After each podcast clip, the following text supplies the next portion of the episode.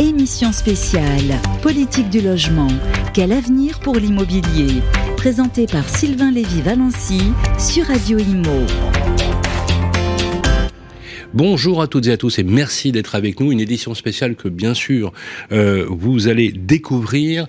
Euh, on a souhaité réunir toutes les organisations professionnelles à la suite effectivement du second tour des élections législatives pour savoir sur l'économie générale, tant de la construction, de l'immobilier en général, de la fabrique de la ville, quelles seraient, euh, quelles pourraient être les grandes orientations politiques avec finalement les incertitudes qui vont avec, c'est-à-dire une assemblée nationale dont on a rebâti les, les cartes, une majorité relative.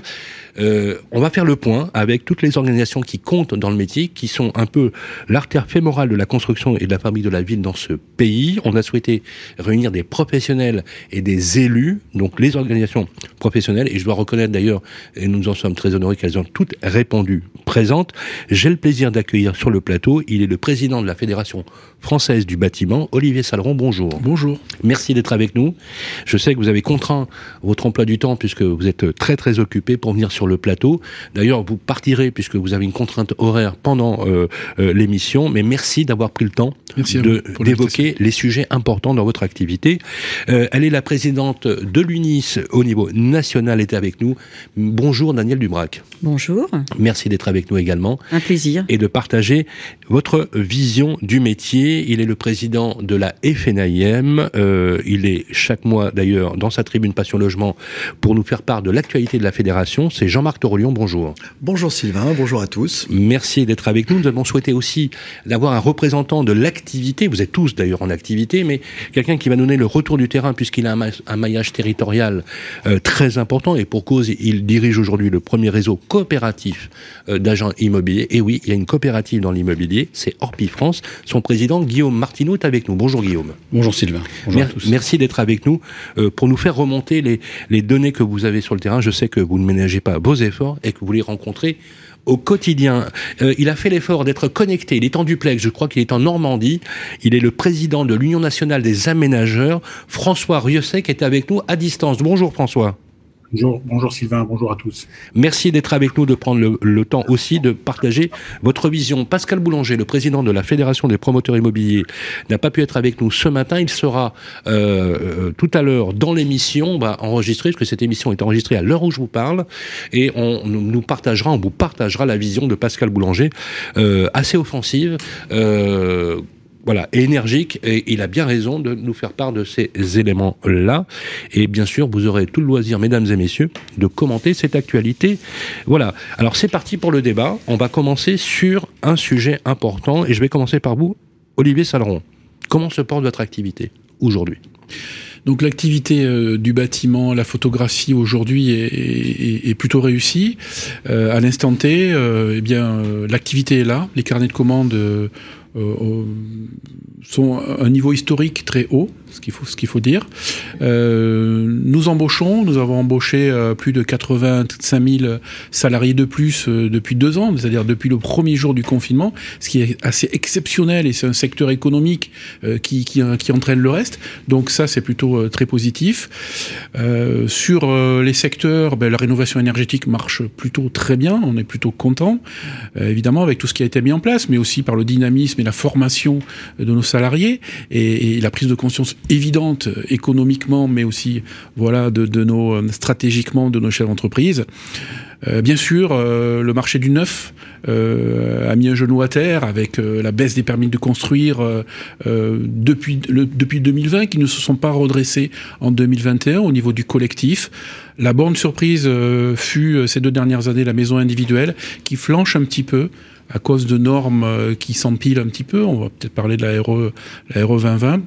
Euh, donc voilà, le, le, le, la photographie aujourd'hui est plutôt, est plutôt bonne, il faut le dire quand ça va.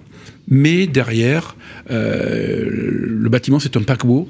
Quand on le bride, quand on le freine, eh bien les effets se font sentir un an et demi, deux ans après. Eh bien le un an et demi, le deux ans, c'est cette fin d'année et l'année prochaine. Donc soyons très vigilants, soyons très actifs et surtout travaillons énormément avec le nouveau gouvernement qui va nous être proposé dans les prochaines heures. Alors vous anticipez bien évidemment, est-ce que euh, le phénomène de l'explosion explosion des matières premières, qui est un phénomène qui a touché toute l'Europe et le monde aujourd'hui, va avoir aussi un impact durable avec une géopolitique européenne qui forcément euh, va rebattre aussi l'avenir de la construction dans notre pays, mais pas que, aussi en Europe?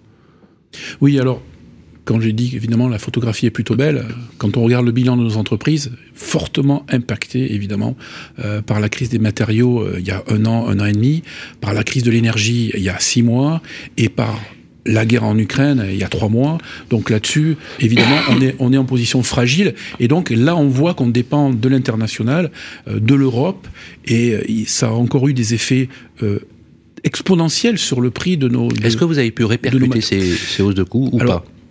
Parce que vous avez pris des contrats nous, euh, avec des, des, des, prix qui ont été fixés à l'avance, des engagements et des carnets de commandes. Vous l'avez raison, vous avez souligné le fait que vous aviez rempli votre carnet de commandes, mais euh, cette dégradation de vos marges qui permettent aux entreprises de fonctionner, est-ce qu'elles vont avoir aussi un, euh, un impact délétère compte tenu justement du contexte qui est en train de se... L'impact du contexte structurel, là, il fut conjoncturel, j'espère qu'il ne sera pas structurel, sur la hausse et en tout cas le prix actuel des ah matériaux, ah que ça arrive déjà, déjà à freiner, mais sinon à baisser un petit peu.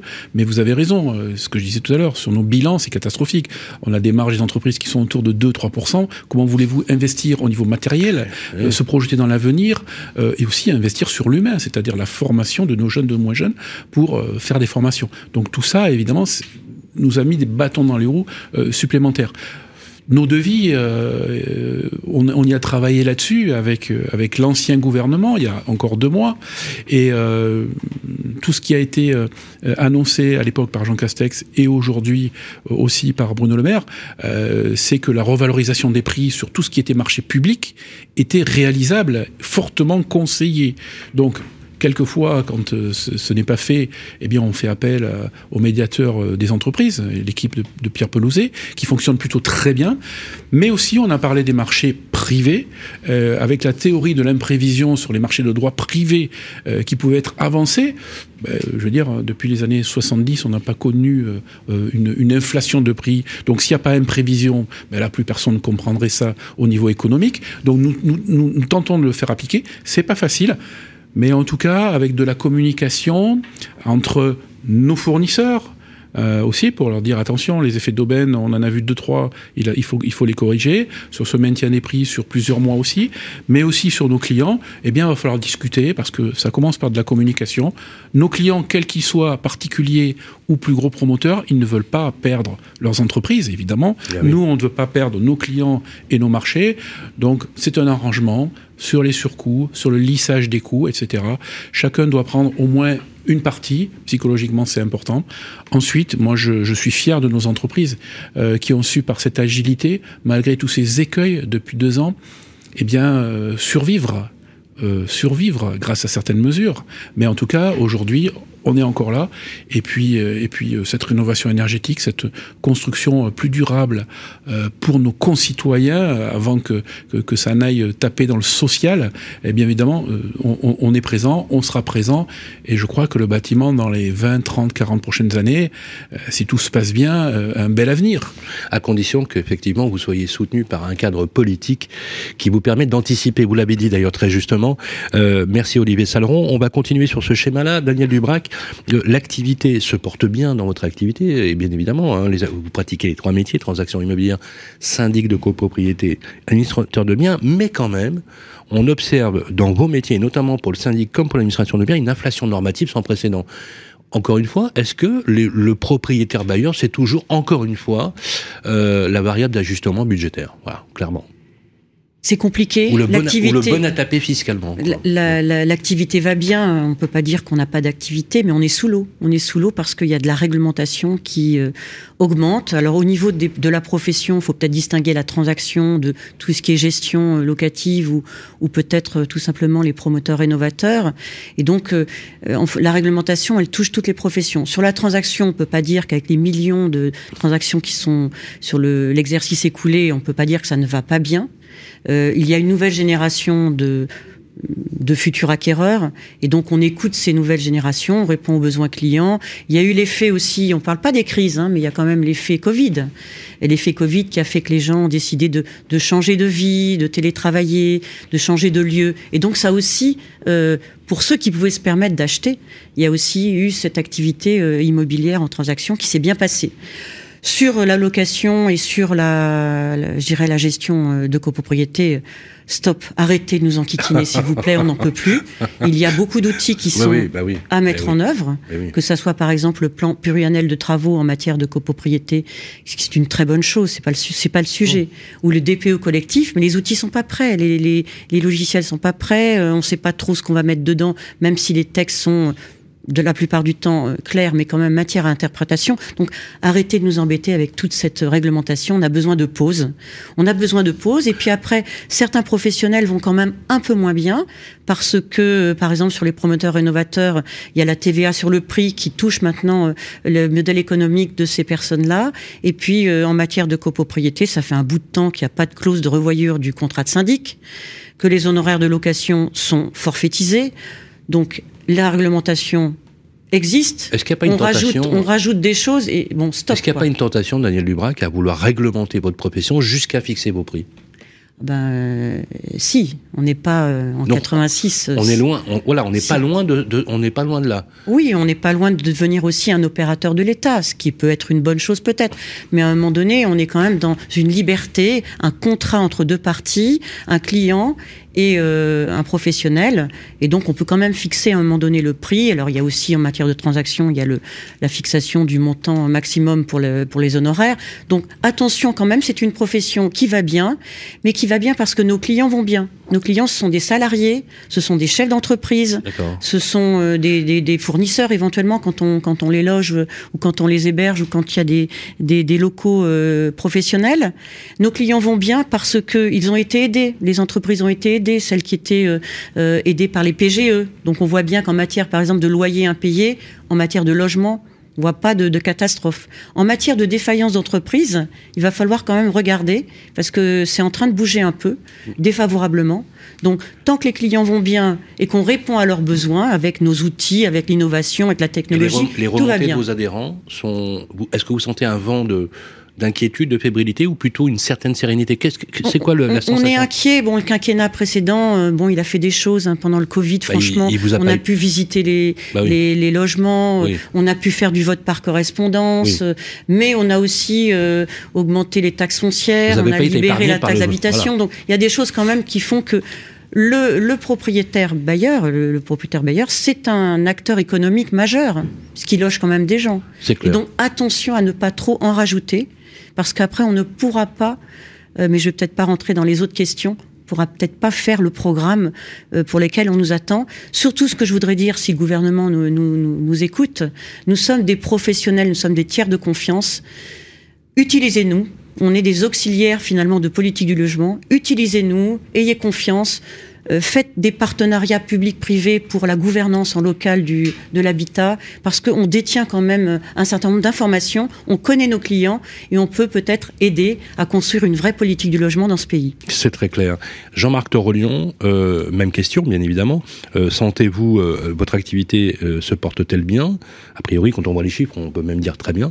Et malgré, il y a toujours des points de pondération. Qu'est-ce que vous ressentez, à l'instar de ce que nous dire Olivier Saleron et Daniel Dubrac Bah, je, ne peux que approuver les propos euh, de Daniel, c'est-à-dire qu'on sort d'un cycle exceptionnel. On va parler clair, c'est-à-dire que en volume, l'activité a cru de 40%. De, sous, le quinquennat Macron, hein, on va dire le nombre de transactions est passé de 800 000 à 1 211 000. Euh, nos parts de marché ont pris 10 points en 10 ans.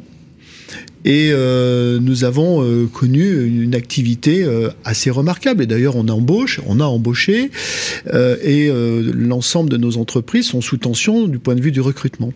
Sur l'activité d'administration de biens, je serai beaucoup plus nuancé parce que effectivement, nous avons euh, nous, nous avons une activité qui est soutenue, mais force est de constater que la profession ne progresse pas sur le marché du particulier. Et tout cela pourquoi? Parce que je crois que le gouvernement n'a pas compris que nous pouvions être comme l'a justement dit Daniel, de vrais auxiliaires et de tiers de confiance. Et nous sommes, euh, nous avons un effet normatif sur le marché de la location. Euh, et je crois qu'il faut nous donner les éléments euh, pour pouvoir créer une différence concurrentielle entre marché du particulier et marché privé et marché professionnel. Typiquement, l'exonération du permis de louer, par exemple, ah oui, bien sûr, pourrait se justifier pour un tiers de confiance comme nous.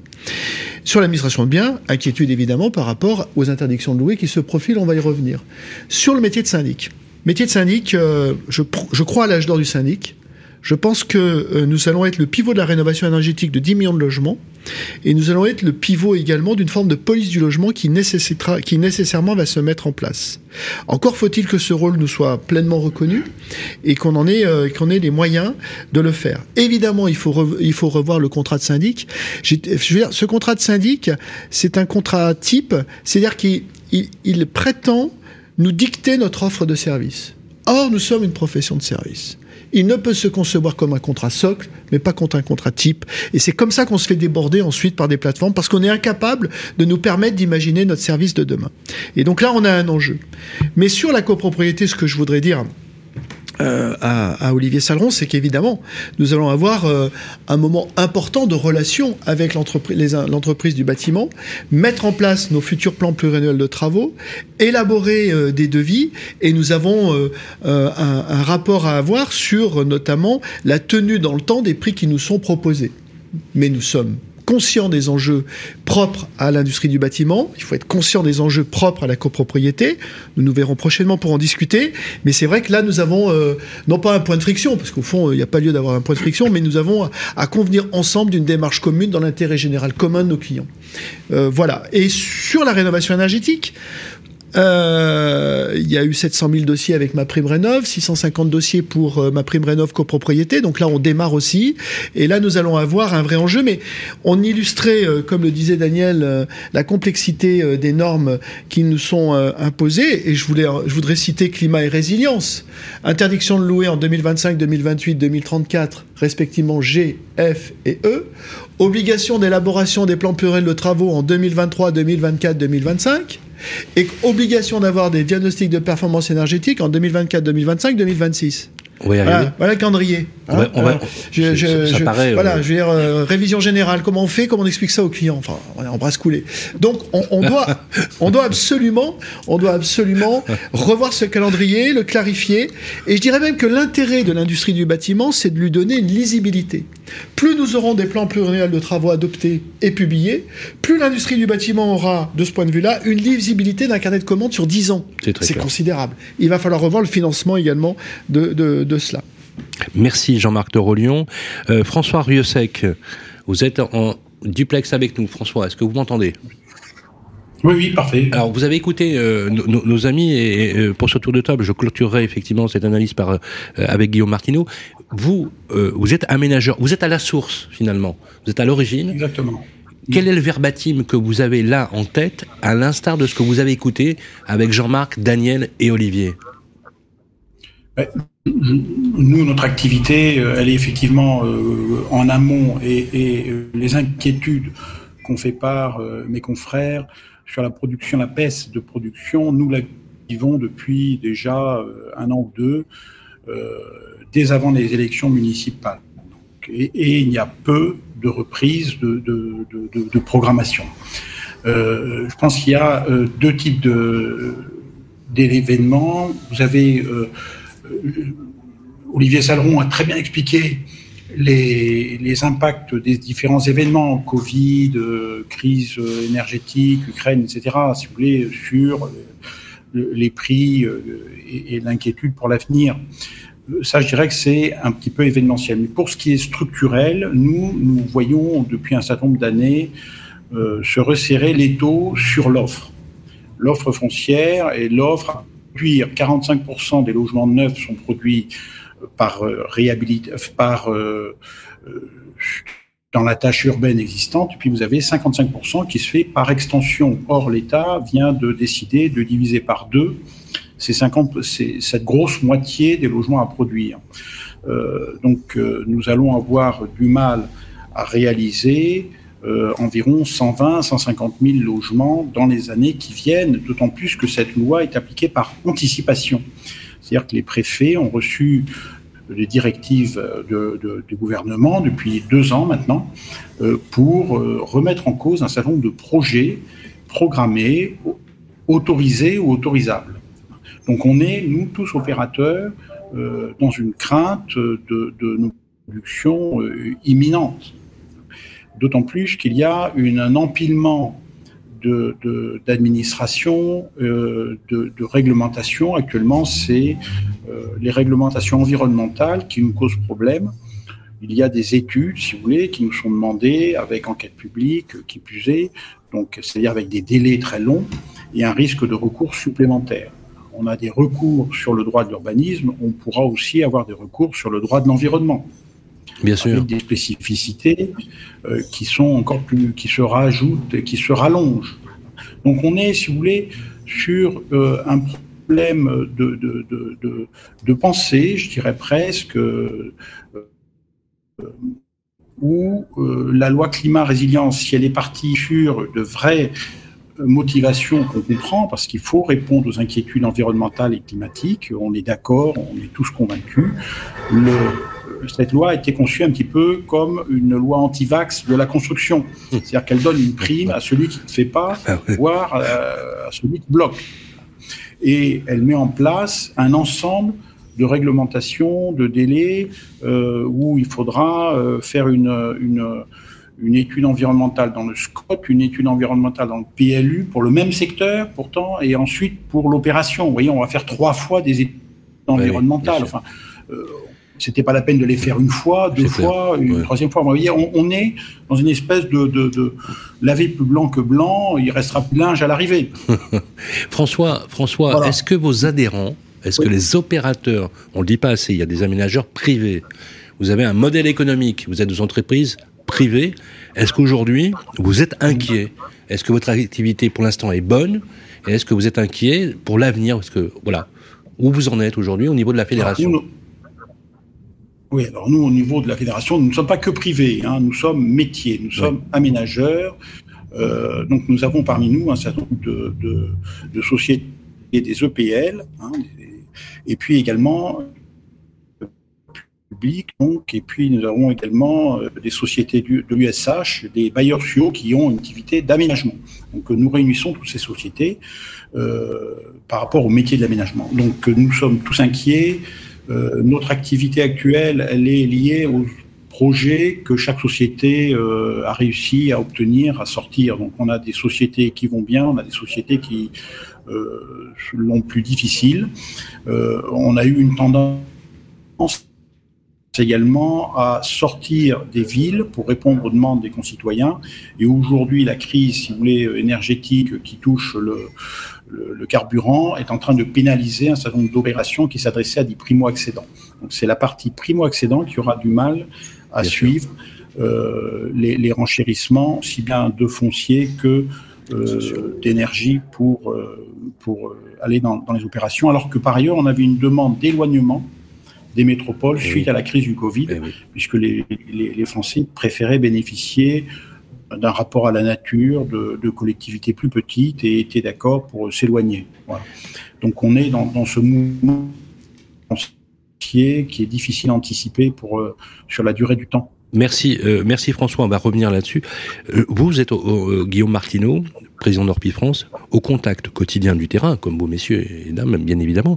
Mais quand vous écoutez ces retours, Olivier Saleron pour la FFB, Daniel Dubrac pour l'UNIS, Jean-Marc Torolion. Quelle remontée vous avez aujourd'hui? J'ajoute là-dessus que François Riosec a justement indiqué des baisses significatives du volume de la primo-accession, qui est liée à trois facteurs. La problématique de l'offre, bien évidemment, encore une fois. La deux, deux les resserrements des taux d'intérêt faut quand même se dire aujourd'hui que les taux d'intérêt pratiqués ont doublé dans les euh, voilà par rapport à il y a six mois. Hein. Donc ça désolvabilise. Il faut très peu hein, pour désolvabiliser la primo-accession. Et trois enfin, euh, effectivement, ce poids normatif qui apparaît presque insoluble dans le calendrier fixé, dans la loi climat résilience par exemple, ou d'autres. Ben, nous en fait, on, touche tout le monde quels que soient les milieux, quelles que soient les couleurs politiques, quelles que soient les professions. Moi, dans mon métier, fait 30 ans que je l'exerce, de l'ouvrier au chef d'entreprise, je, je, vois passer tout le monde. Dans nos agences, on voit passer tout le monde. Et là, on se rend compte. Alors, on, a, on sort aussi, nous, d'une période plutôt agréable. On a bien travaillé, même si depuis le début de l'année, on a une légère baisse, mais ça reste tout de même euh, très confortable. Mais ce qui me frappe là, il y a une accélération depuis quelques semaines, et là, depuis les derniers jours aussi, d'incertitude. J'entends beaucoup le mot, euh, enfin, inaccessible. Le logement devient inaccessible, c'est-à-dire que qu'on soit primo-accédant ou finalement cadre, euh, qu'un accident de la vie ait fait que vous ayez divorcé, pas divorcé, se loger devient de plus en plus compliqué, cher. Donc le, ressenti qu'on a, c'est que nous, en fait, on maîtrise pas, contrairement à vous, qui pouvez anticiper sur deux ans une opération foncière. Nous, on vit en fait au jour le jour. On parlait de paquebot tout à l'heure. Mais nous, on prend des coups de vent euh, et le vent tourne à peu près euh, régulièrement et on, ne sait pas trop anticiper parce que si ça va mal en Chine ou mal en Ukraine, eh ben ça, on le, on le maîtrise pas nous dans nos agences au cœur de nos territoires. Mais par contre, nos clients le vivent dans leurs entreprises donc sont touchés. On a un problème d'offres, ça comme tout le monde, mais surtout le, le coût de l'achat, enfin le, coût pour se loger devient vraiment euh, prohibitif. C'est-à-dire que l'achat moyen, c'est 182 000 euros, nous, dans notre, dans notre réseau. Et on s'aperçoit que le, des jeunes qui ont fait des études peuvent pas se loger. Euh, on a des propriétaires, on leur explique qu'en face, il faut un acquéreur, que l'acquéreur, lui, va être soumis à des règles aussi pour pouvoir acheter. Il y a des travaux, vous parliez de, vos propriétaires bailleurs, mais comme le disait Jean-Marc, nos propriétaires à nous euh, anticipent pas toujours les travaux, n'ont pas forcément les moyens de le faire. On leur parle de prime rénov, mais tout ça, c'est très nébuleux, c'est très lointain. Donc le, le ressenti qu'on a, on est habitué aux crises. Moi, depuis 30 ans, j'en ai vécu beaucoup des crises. Donc là, il va falloir réexpliquer aux propriétaires que le marché a bougé. Euh, mais on n'a pas de perspective. Et puis le fait d'avoir cette incertitude sur le logement, la place du logement, ça on en parlera sûrement.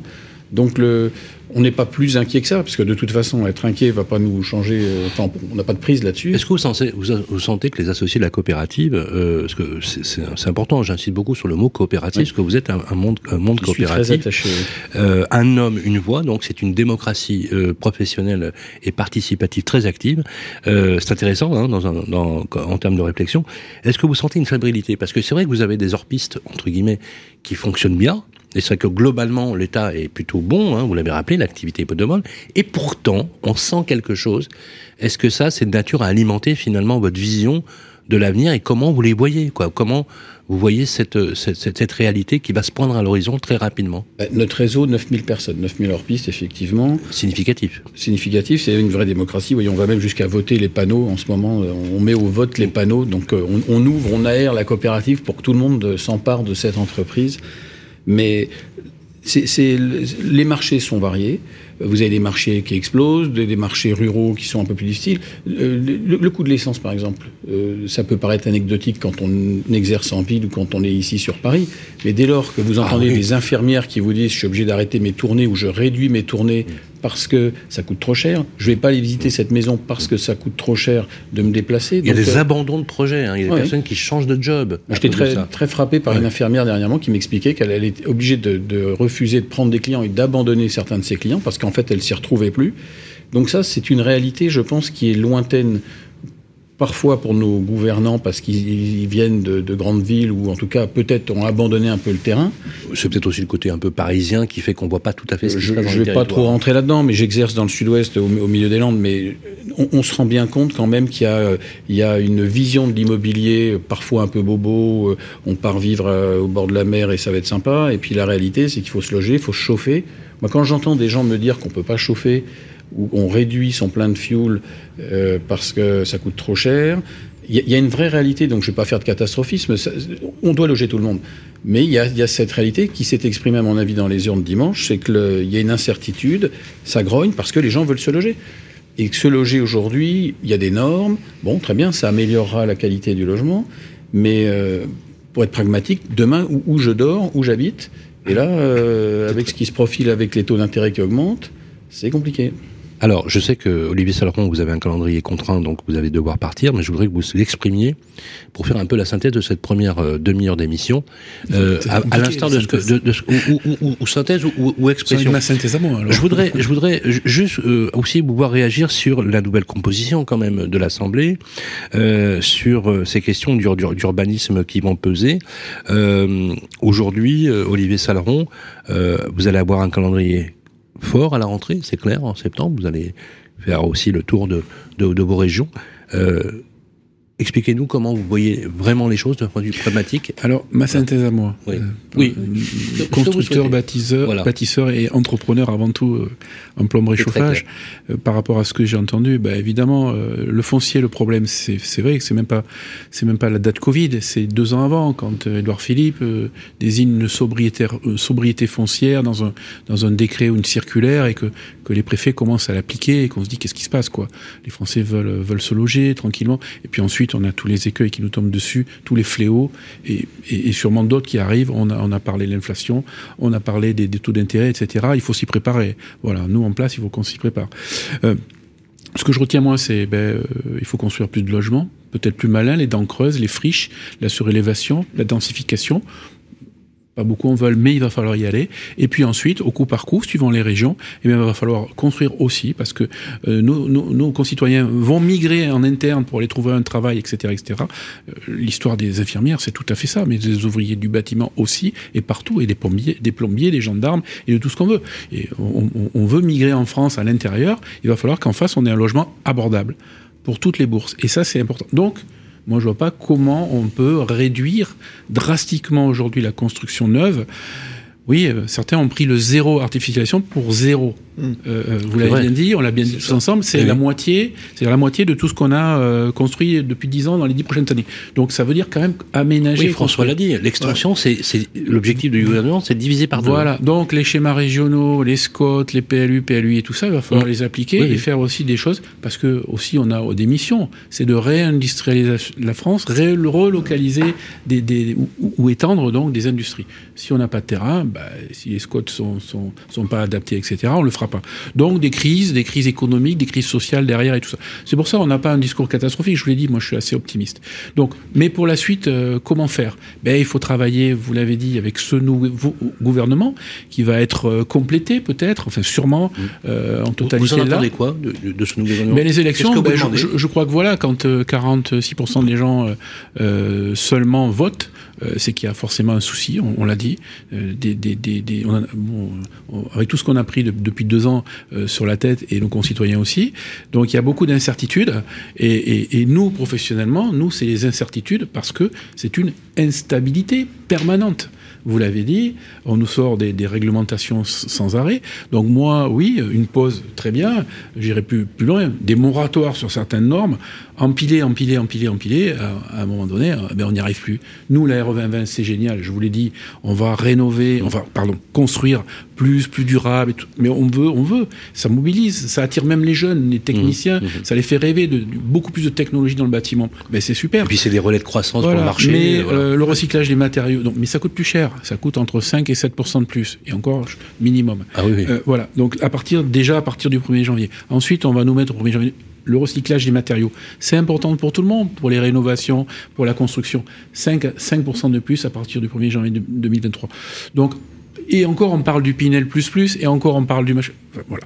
C'est-à-dire que j'espère que le prochain gouvernement, là où le prochain ministre, que nous, on espérait, on espère encore, euh, de, de l'aménagement, euh, de la construction durable et de l'aménagement du territoire, qui concerne l'immobilier, l'habitat, la construction, etc., cette filière sera effectif, et il faut qu'il soit effectif, pour justement réfléchir euh, intrinsèquement dans ce même ministère tous les problèmes qu'on peut avoir. Et bien sûr, vous l'avez dit, nous, on est les sachant, on a un peu d'expérience et on peut donner des idées concrètes, pragmatiques pour la suite. Parce que vu où on en est aujourd'hui, euh, on a besoin pas d'une pause, mais en tout cas d'échelonner tout ça. Ça vaut aussi pour les, pour obligations de travaux, pour ces choses-là. Nous, ben, Jean-Marc le disait tout à l'heure, nous, évidemment, avec plaisir, on a la matière, on a les hommes pour, pour, pour, construire, pour rénover. Le tout, c'est qu'évidemment, si c'est lissé sur plusieurs années, eh bien, ben, tant mieux, on va pouvoir prévoir. Et, comme on le disait tout à l'heure, la fin de la variable d'ajustement qu'est la construction depuis des décennies. Moi, ce que je voudrais, je voudrais faire une proposition. C'est important ce que vous dites. Je, voudrais faire une proposition parce que j'en profite que tous les, leaders des grandes fédérations euh, soient là. Je pense que le gouvernement c'est une chose, mais je pense que le Parlement en est une autre. Or, il faut que nous travaillions en filière unie pour obtenir au sein du Parlement la création d'un groupe logement de la part d'un certain nombre de députés que nous espérons en compétence sur, ce, sur cet aspect des choses. Parce qu'en réalité, nous avons perdu beaucoup d'acteurs compétents au Parlement aujourd'hui. Moi, j'ai ici ma liste, je suis en train d'essayer de regarder qui, qui à l'ANUPS, euh, chez les Républicains, République en marche, Front National, qui connaît le logement. Et nous, ce, qui nous, ce qui nous importe, c'est de ce point de vue-là être unis, de demander la création de ce groupe logement euh, de la part de ces députés, et que l'on ait là un répondant sérieux par rapport à une activité qui est déterminante pour la cohésion des territoires, on le sait tous, et pour euh, euh, les Français. Vous voulez réagir rapidement? Oui, moi, je, je, je, voulais dire la même chose, c'est qu'il va y avoir quand même euh, une action euh, gouvernement-parlement, donc il va falloir aussi qu'on voit ceux qui sont compétents sur le sujet et ceux qui peuvent aussi peser, parce qu'il va y avoir des navettes hein, entre le Sénat et le Parlement, euh, la loi d'échec. Je voulais dire à Olivier euh, qu'il y a aussi une filière économique qu'on pourrait penser ensemble, c'est le rénovateur d'immeubles le rénovateur d'immeubles, puisque ça c'est vraiment l'avenir, l'avenir par obligation écologique, réglementaire, Absolument. et on a tout intérêt à travailler ensemble avec la fédération du bâtiment, y compris d'ailleurs sur la révision des contrats, qui peuvent peser quand même sur nos clients, hein, puisque nos clients, sûr, leur porte-monnaie n'a pas changé. Beaucoup de communication et, et, et l'avancée en filière, vous le savez, je le prône oui. depuis, enfin la FAB le prône depuis oui. plus de deux, enfin, deux ans maintenant, les états généraux de la construction, avancée en filière et tout ça, et ça c'est des demandes pratiques, je ne comprends pas. Alors, et, je, et, et d'ailleurs, on a tous rencontré moi, j'ai rencontré les neuf candidats à la présidentielle, sauf un, je vous dirai pas qui, mais vous pouvez comprendre, qui nous traitent de, de, de parasites, hein, certaines fois. Ah oui Oui. Euh, récemment, d'ailleurs. Hein. Récemment. Euh, donc, voilà. Mais euh, oui, il va falloir travailler avec tout le monde. Et, et Jean-Marc a raison. Aujourd'hui, euh, le Parlement, il est multi couleur, j'allais dire multiculturelle, mais oui. aussi, mais c'est vrai. Et donc, il va falloir nous euh, cultiver cette, oui. cette culture euh, habitat, logement, voilà. construction à, à, ces nouveaux députés. Comme on l'a fait il y a cinq ans, malheureusement, euh, tu l'as dit, la plupart qui commençaient un petit peu à être compétents ben, euh, ont été battus ou alors sont partis sur d'autres cieux. Voilà. Et là, on a un gros, gros, gros travail à faire. Maintenant, il faut aussi qu'il y ait, une, je, je, le répète, une influence forte du gouvernement sur cette, ce, ces métiers. Il compte sur nous depuis, depuis deux ans. On a montré mais notre oui agilité à tous. Vous l'avez dit, vous avez bossé, nous aussi, oui, euh, pendant le Covid, oui. le confinement, euh, en vision, etc., avec des normes qui avaient changé pour nous laisser travailler. Ben, il a compté sur nous, on a, on a répondu présent, on a embauché, euh, je ne sais pas combien de, j'allais dire 100 000 en tout, nous tous, euh, salariés de plus. Donc maintenant, on veut euh, tirer les marrons et dire, voilà, on a été responsable, voilà, aller dans notre sens. Je, je suis tenté par une question. vous semblez tous être d'accord euh, parleriez-vous tous peut-être demain, de façon peut-être formelle, avec un instrument peut-être euh, juridique, d'une même voix? Mais vous savez, on a, on a, on a signé des, des chartes, euh, des conventions à, on a à, signé à des, plus finir. Des appels communs. Des appels à un ministère, des appels à la relance. Est-ce que vous avez pensé à créer, et pourquoi vous ne créeriez pas un, un, un organe commun qui permettrait d'unifier la parole Pourquoi pas une union de l'immobilier euh, oui, comme mais, euh, oui, prône, et, et, et, et peut-être Voilà, une tête au avec le lobbying. Au sein de la FEB, vous avez Grégory Monod qui est président Magnifique. du pôle Habitat. Oui euh, qui a un rôle important. Mais qui est chez nous, qui est un syndicat chez nous. Oui, qui est, déjà oui, intégré. oui, oui, qui est un syndicat mais chez nous. Bon, ça semblerait. Euh... Non, mais voilà, c'est une question. Hein, non, mais on vous réserve peut-être une surprise dans quelques jours ou quelques semaines, déjà pour commencer à, vous me promettez à parler, de mettre au courant en amont. à parler, à parler plus de construction et, et, et, dans le futur habitat, euh, immobilier, peut-être. Voilà, Olivier, moi, promis, vous me, vous me tenez au courant, on sera présent. Et Sylvain, je... pardon. Ah non, non, je t'en prie. Oui, Guillaume Martino. Il y a une hypocrisie en fait sur le logement parce que on a l'impression que les constructeurs euh, dénaturent le paysage, les agents immobiliers euh, augmentent les prix. On entend parfois, que, enfin, des choses pas très, pas très jolies. On, on oublie et, et, finalement, moi, j'aimerais bien leur poser la question en vrai, en direct. Hein, mais vous, qu'est-ce que vous allez faire pour nous, pour pour vos électeurs finalement, puisque tout le monde défend ses oui. électeurs. Bah oui. Et qu'est-ce que honnêtement vous allez faire? Parce que quand on nous dit moins de logements parce que ça dénature, mais que les maires d'un autre côté entendent j'arrive pas à loger les gens sur la, la, la population, donc il y a une hypocrisie. Et il faudrait peut-être sortir un peu de, tout ça en disant si les gens viennent habiter un peu partout en France, puisqu'on le voit, tous les territoires explosent de partout. L'effet Covid a fait que comment euh, comment on met en place la fibre, le logement, comment on rentre chez soi, les transports. Mais euh, je pense qu'ils sont très très loin du terrain. Ils sont dogmatiques. Je ne vais pas me faire des amis en disant ça, mais euh, il faudrait euh, effectivement parler d'une voix unie, bien sûr, quelles que soient nos, tendances, nos syndicats et autres, parce que ça, encore une fois, ça va loger tout le monde. Mm. Mais euh, peut-être les interpeller vraiment en disant concrètement, qu'est-ce que vous nous proposez? Parce que nous, on est là pour finalement, quand on construit, on fait travailler l'économie. Ben, quand nous, agents immobiliers, on estime une maison, on détermine qu'on peut en faire un immeuble, et que derrière vous construisez, ça fait travailler je ne sais combien d'ouvriers. Ensuite, il faut gérer ces immeubles, mmh. il faut avoir la construction d'un logement neuf, c'est la création de deux 2,5 emplois. Mais par contre, quand, j'ai un architecte, des... juste pour terminer ça, quand j'ai un architecte des bâtiments de France qui nous bloque en, parce qu'il il, monopolise le, bon goût, eh ben, ça veut dire qu'on ne peut pas avancer derrière. Donc on est bloqué par des normes et des normes et des normes. Alors, je, oui, je voulais juste te dire 50% des transactions en France donnent lieu à plus de 10 000 euros de travaux derrière. Donc euh, c'est une économie, euh, c'est une économie circonstanciée. Je vais devoir laisser partir euh, Olivier Saleron. On va faire une toute petite pause pour reprendre dans quelques instants le temps qu'Olivier Saleron puisse partir. Olivier Saleron, au nom de l'équipe de Web Radio Audition Radio Imo, merci d'être passé par le plateau, d'avoir pris le temps de vous confronter. À bientôt, bien évidemment, je me permettrai, comme d'habitude, de vous réinviter pour recréer ce, débat, cette agora auprès des organisations professionnelles, parce que je trouve que finalement, il y a beaucoup d'idées, beaucoup d'émulation. Je pense qu'il est temps de faire valoir son point de vue aussi, face parfois à un exécutif un peu, on va dire, euh, atone. On peut dire les choses comme ça. Merci Olivier Saleron. Merci beaucoup. Je rappelle que vous êtes le président de la Fédération du, bâtiment. Merci à tous et merci également à Anaïk Cucheval, votre directrice de la communication, qui nous a permis justement de nous réunir. On se reprend dans, tout, dans quelques secondes. Merci. Émission spéciale Politique du logement. Quel avenir pour l'immobilier Sur Radio Imo. Voilà, après la transition qui nous a permis effectivement euh, de euh, remercier Olivier Saleron, président de la Fédération française du bâtiment, d'être passé sur le plateau, de nous faire valoir son point de vue. Euh, François, François Riosec, qui est toujours en duplex avec nous de Normandie, est avec nous. Là. Ah, il est plus là. D'accord. Bon, il va peut-être se reconnecter dès que en régie il est reconnecté. On, on va faire passer François. réaction. Je pense que Sylvain refait le oui. à la reprise sans citer. Ouais. Ah, il a carrément. D'accord. Ouais, bah, faut dire que sa connexion n'était pas top. Ok, on va lui envoyer un message. Ok, tu me le dis. Allez, on... Vas-y, reprends quand tu veux. C'est bon? Voilà, après cette transition, on va reprendre le fil de notre euh, émission. Euh, Jean-Marc Torolion, euh, Guillaume Martineau nous fait remonter des éléments très basiques du terrain qu'il vit au quotidien. C'est la réalité des Français. Il y a une question cruciale qui est celle du logement des Français. On en a parlé ensemble, euh, effectivement, où vous avez distingué deux choses et vous avez bien, vraiment bien fait. Vous avez dit, il y a l'activité qui est plutôt bonne pour nous, et il y a un phénomène qui est peut-être structurel ou qui est social ou sociologique, qui est celui du logement, de la situation des, Français vis-à-vis du logement. Est-ce qu'on a la possibilité de réduire l'équation qui, sépare finalement ce besoin des Français de se loger et votre marché qui finalement se porte bien à l'heure où je vous parle? Quel impact vous pouvez avoir sur ou infléchir ou, faire sensibiliser les politiques que vous rencontrez régulièrement dans les, ministères sur une vraie politique de logement de tous les Français? Vous savez, euh, je vais vous parler du Pays Basque où nous avons eu 30, 30 euh, agences sur lesquelles on a marqué aujourd'hui la peinture, demain les bombes.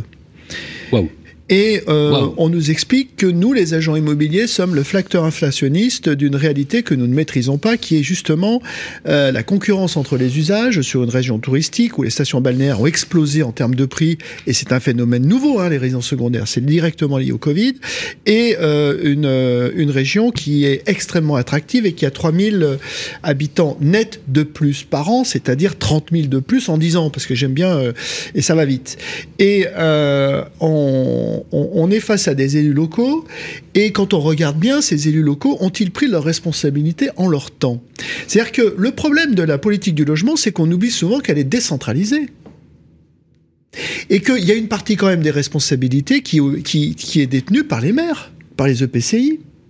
Au regard des dernières élections municipales, on a vu les maires bâtisseurs battus. Alors, est-ce que les Français, par leur vote, ne bâtissent pas la pénurie de leurs enfants? Après, il y a un problème quand même de cohérence. Le phénomène de not in my back, c'est-à-dire de dire euh, construisez mais pas chez moi, mais je ne comprends pas, mes enfants achètent cher.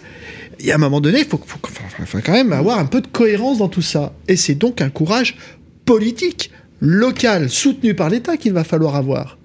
Et également peut-être aussi des maires qui, si demain ils ne jouent pas le jeu de la construction, doivent être sanctionnés. Parce qu'on ne peut pas prendre en otage, quand on est maire d'une ville, le développement et euh, l'habitation de nos concitoyens. Mais est-ce qu'on La peut France- pas comprendre la France, peut pas pas de comprendre le Est-ce que le maire, il est à l'aise là-dessus?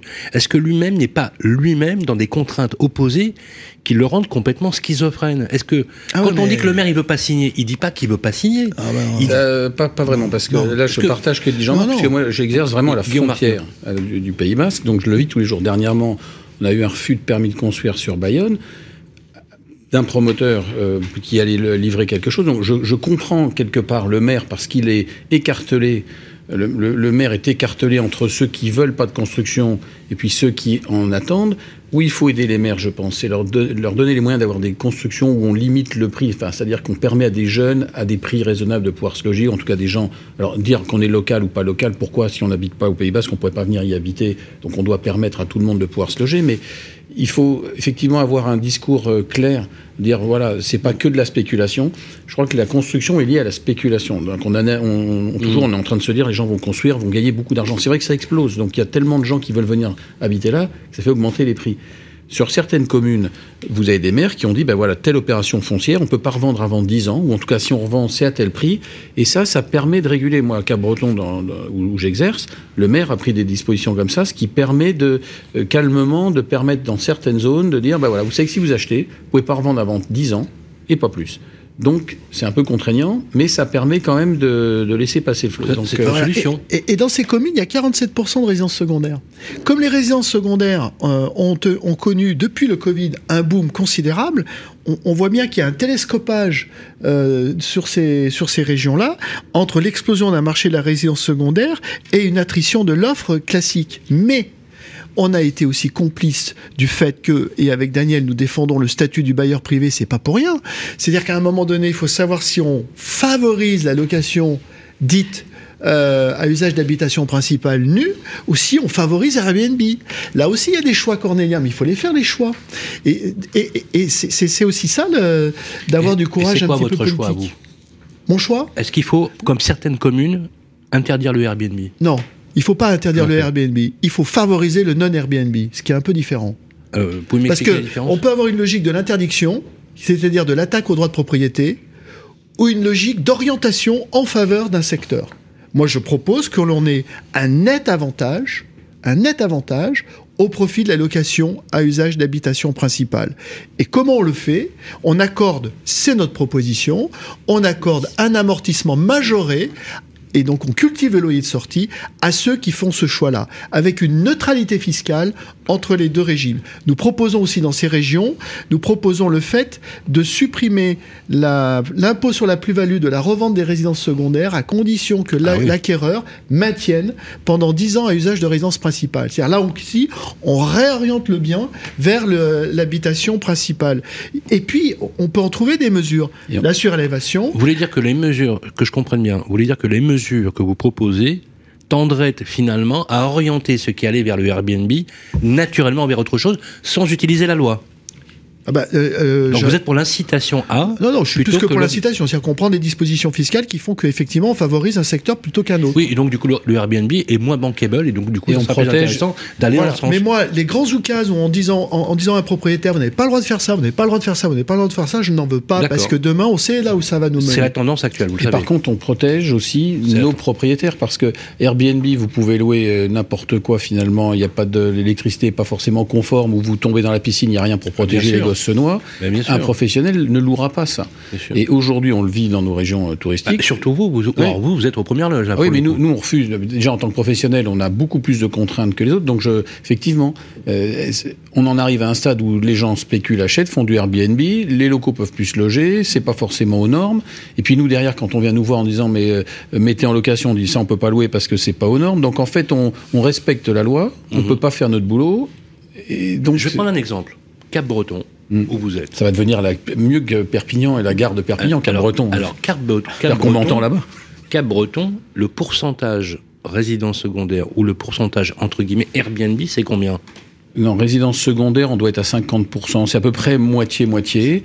Et on s'aperçoit depuis euh, deux ans que de plus en plus de gens qui étaient en résidence secondaire viennent habiter à l'année, en tout cas beaucoup plus longuement, parce que bah, les, moyens de travail le permettent. Mais, mais Guillaume, est-ce que c'est un phénomène sociologique il y, a, toujours eu des résidences secondaires. De cette résidence secondaire qui fait qu'à un moment donné, on pourra faire ce qu'on veut, on n'empêchera pas ce mouvement-là eh bien, le phénomène Sauf à dire, effectivement, taxer la résidence secondaire, euh, mettre des freins, etc. on a l'impression qu'on n'en sort pas. Vous vous rendez compte, 50%, c'est énorme. Oui, attention, Moi, je me mets à la place des locaux. Oui, mais c'est vraiment, ça a toujours été comme ça. C'est une station balnéaire, et puis il y a toujours des résidences secondaires. C'est une industrie touristique. Et voilà, et ça fait vivre des gens. Parce que les gens en résidence secondaire euh, payent aussi des impôts, mais n'utilisent pas forcément le collège, toutes les infrastructures, donc c'est bon aussi pour les communes. Mais on, ah en, bah arrive, on en arrive au stade où aujourd'hui, même acheter une résidence secondaire, c'est plus possible. Les prix, j'ai eu des clients dernièrement qui arrivaient du sud-est, qui avaient euh, plus de 2 millions et demi de budget et qui ne pouvaient pas, qui trouvaient rien parce qu'il n'y avait pas, les, les prix sont stratosphériques. Donc le, le secondaire, enfin, laissons vivre les gens tranquillement, mais libérons un peu de foncier. Il faut permettre harmonieusement de construire et de loger. Là où vous avez raison, et je souscris complètement, et d'ailleurs toutes les tendances euh, euh, sont d'accord avec vous, c'est que cette contrainte zéro artificialisation a été prise comme une zéro artificialisation. Oui, oui. Alors qu'en réalité, il y a des friches foncières, des potentialités. J'ai vu des exemples. Euh, alors c'est vrai que c'est un peu, c'est un peu, en, on va dire, euh, archétypique. C'est la transformation de zones commerciales, vous savez, de parking ou de euh, de grands supermarchés ou hypermarchés qui étaient obsolètes, qui marchaient plus, qui ont, qui ont été en disponibilité foncière. Daniel Dubrac, c'est vrai qu'on parle tout le temps de l'amortissement. Et c'est quoi les oui, bah, l'amortissement C'est justement pour euh, sauver, sauver, sauver le propriétaire euh, privé euh, pour qu'il puisse tout au long de l'exploitation de son bien amortir déduire. Comme le font les sociétés. Comme le font les sociétés, comme vous amortissez un camion sur 7 ans dans un bilan comptable. Et donc, du coup, ça fait moins d'impôts euh, revenus fonciers. Mais ça dégage de l'autofinancement pour pouvoir faire les travaux de rénovation énergétique. Ça tombe bien, puisque quand même, on est dans du parc existant qui a besoin d'être rénové. C'est hyper puis, intéressant. Comme c'est proportionnel au montant du loyer, plus vous faites un loyer bas, plus vous pouvez amortir tout au long de l'exploitation de ce bien. Et donc, du coup, le, le locataire qui a un loyer moins important va pouvoir dégager de l'argent tout simplement pour consommer. Par rapport à ce qui a été dit là, c'est vrai que euh, le permis de construire, c'est au niveau des maires. Hein. Ça a eh été gardé au bah niveau des bah maires. Donc ça, c'est le premier constat. Deuxième constat, il y a, y a quand la même prérogative qui leur reste. Hein, il y, a quand même le PLUI, il y a le commerce aussi en centre-ville. il y a quand même d'autres choses. Euh, le PLUI, le PLU, donc, euh, a des possibilités de permis de construire mais pour des raisons des fois politiques ou de le maire le voilà. les programmes sont réduits. Donc ça, c'est quelque chose quand même d'embêtant. La réversibilité des, des, des, bâtiments, ça coûte cher. Les, on y va, on n'y va pas.